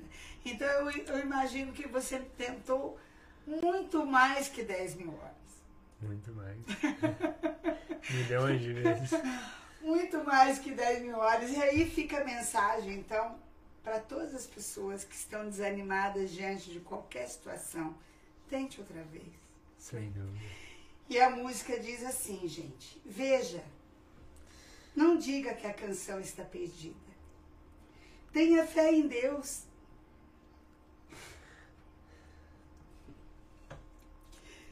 Tenha fé na vida.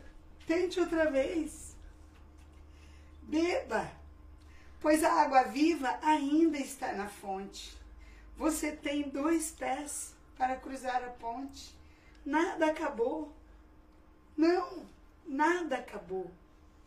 Tente, levante a sua mão sedenta e recomece a andar. Não pense que a cabeça aguenta se você parar. Não, não. Há uma voz que canta, há uma voz que dança, há uma voz que gira bailando no ar. E queira, queira, deseje. Basta ser sincero e desejar profundo. E você será capaz de sacudir o mundo. Então, tente outra vez. E não diga que a vitória está perdida. Porque é disso que você falou tanto, é de batalhas que se Sim, vive é. a vida. Então, tente outra vez. É isso aí. É o que eu faço diariamente.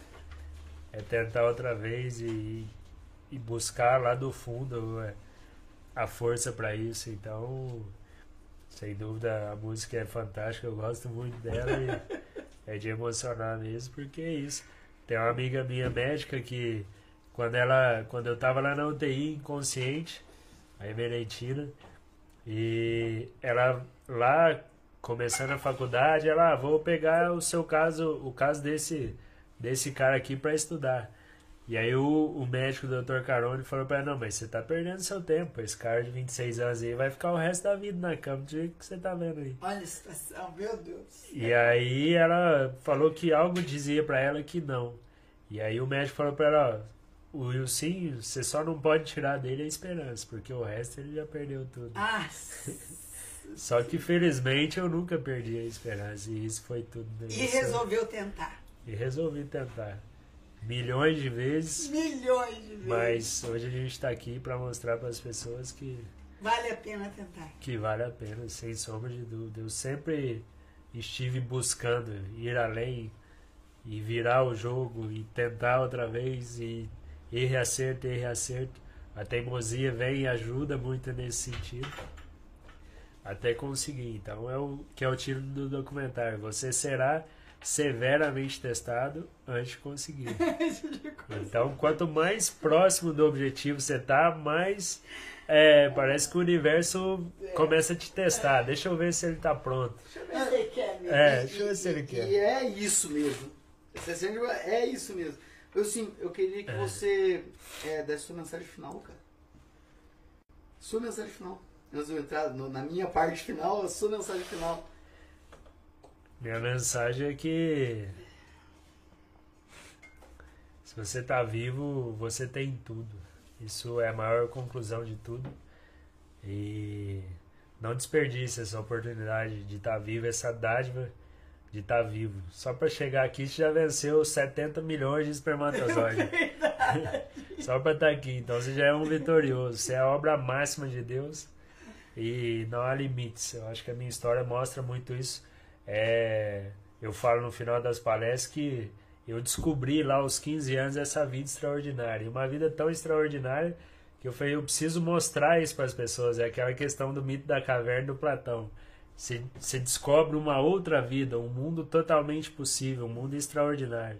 E aí você volta lá para a caverna para querer mostrar isso para as pessoas. É isso que eu queria fazer como atleta. E eu achava que eu ia fazer isso em cima de uma bicicleta. Só que aí veio Deus nessa sabedoria Falou, e falou: não, deixa eu dar uma ferramenta maior para você e muito mais potente.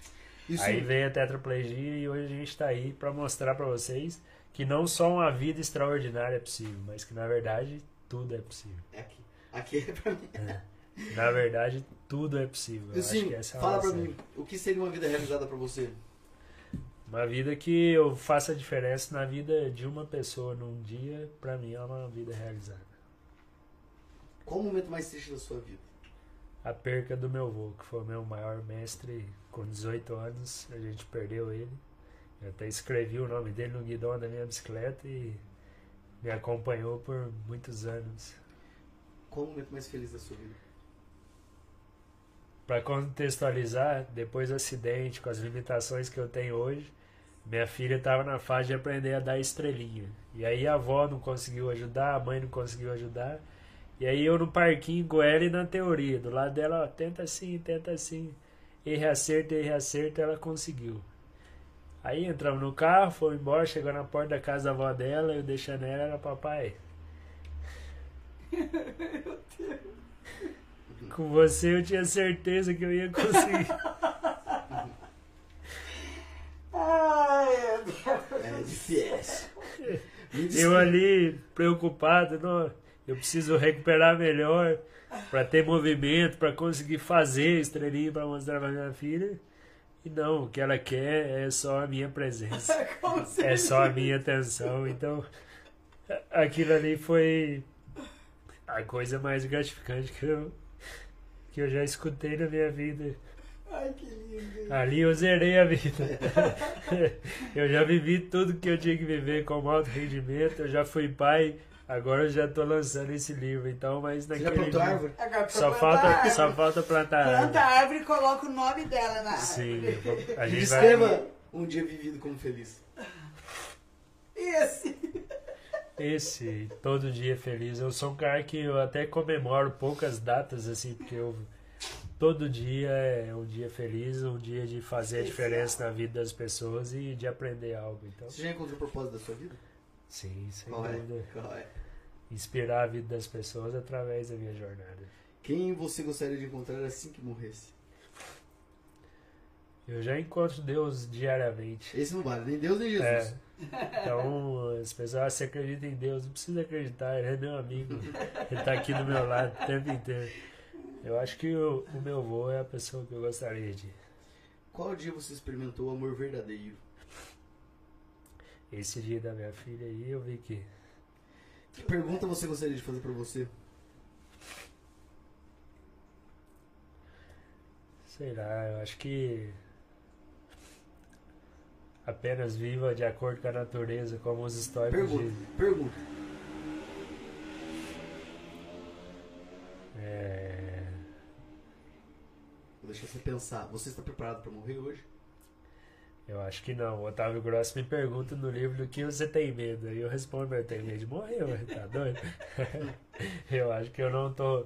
Algo que me leva a viver essa vida de alto rendimento até hoje e a viver tão intensamente, eu acho que intuitivamente, inconscientemente, sempre foi o medo de desperdiçar essa oportunidade de ter vivo, de estar vivo. Que pergunta você gostaria de fazer pra você?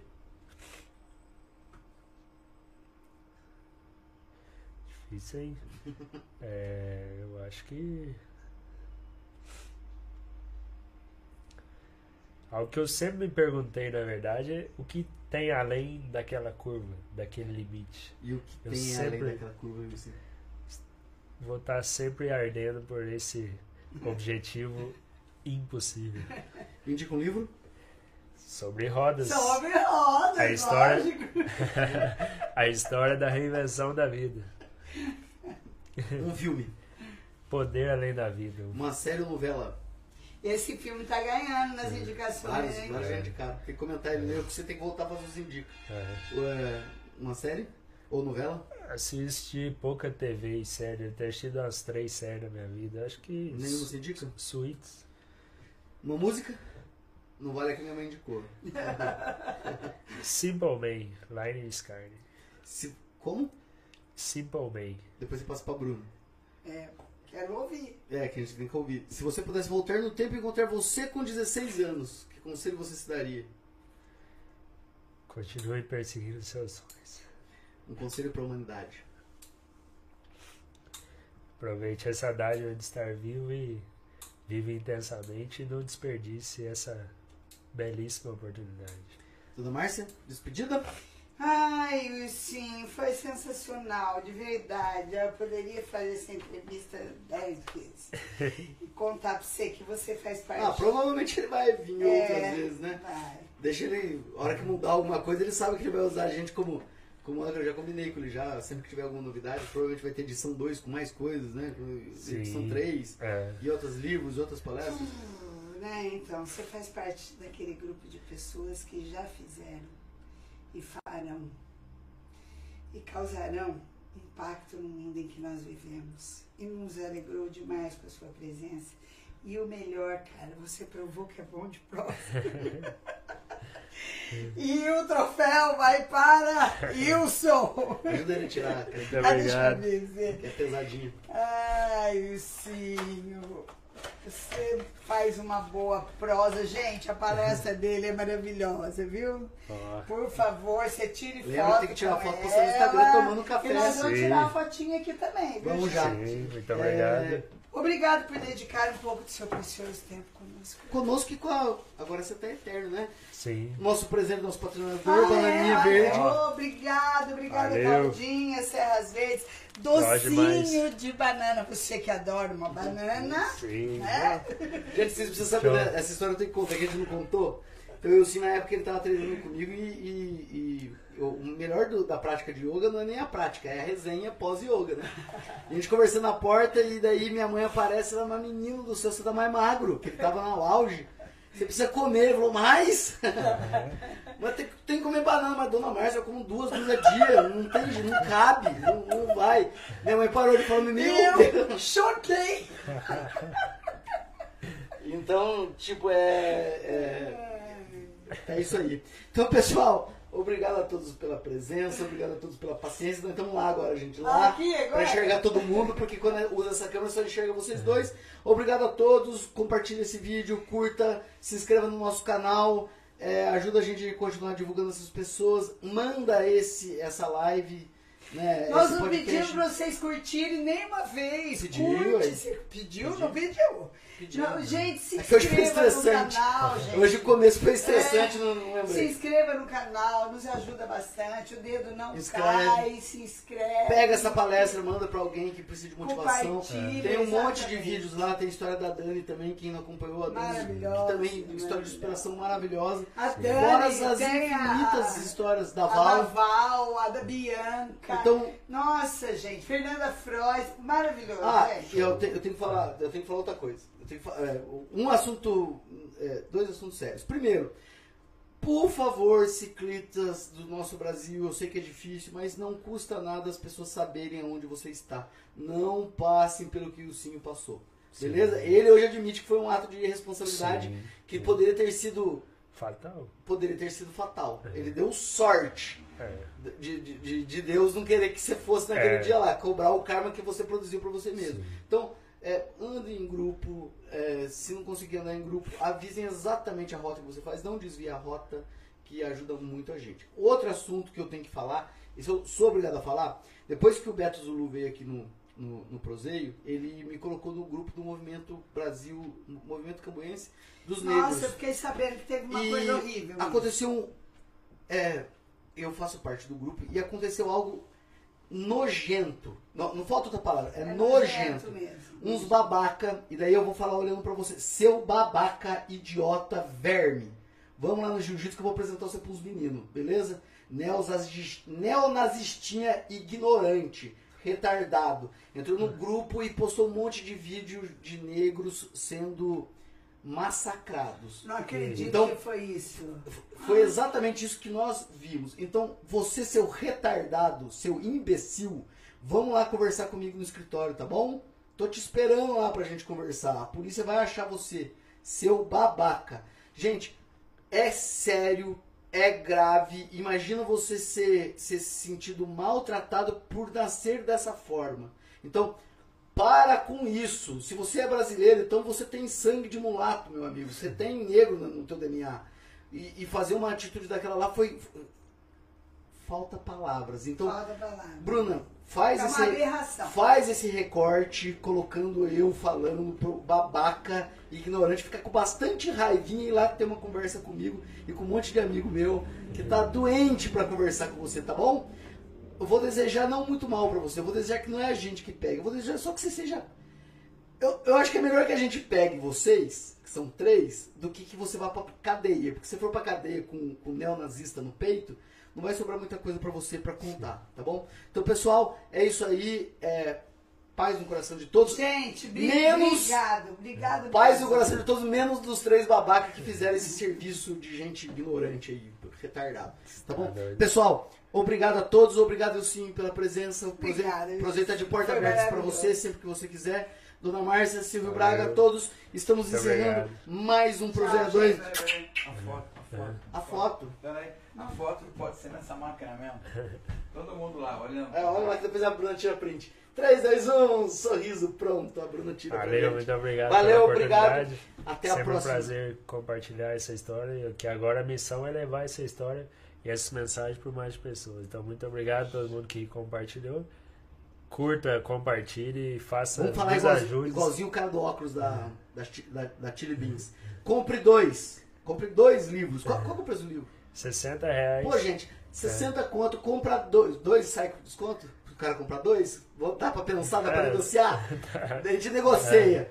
Pra você dar um de presente. Pega um pra você e dá É outro de presente. Tá lá na Bike Mania, na Bill Bikes ou no Neguinho Bike. Ou na internet. Ou na internet. A Bruna, colocou, a Bruna colocou o site aqui. é, lá no É. link minha amiga.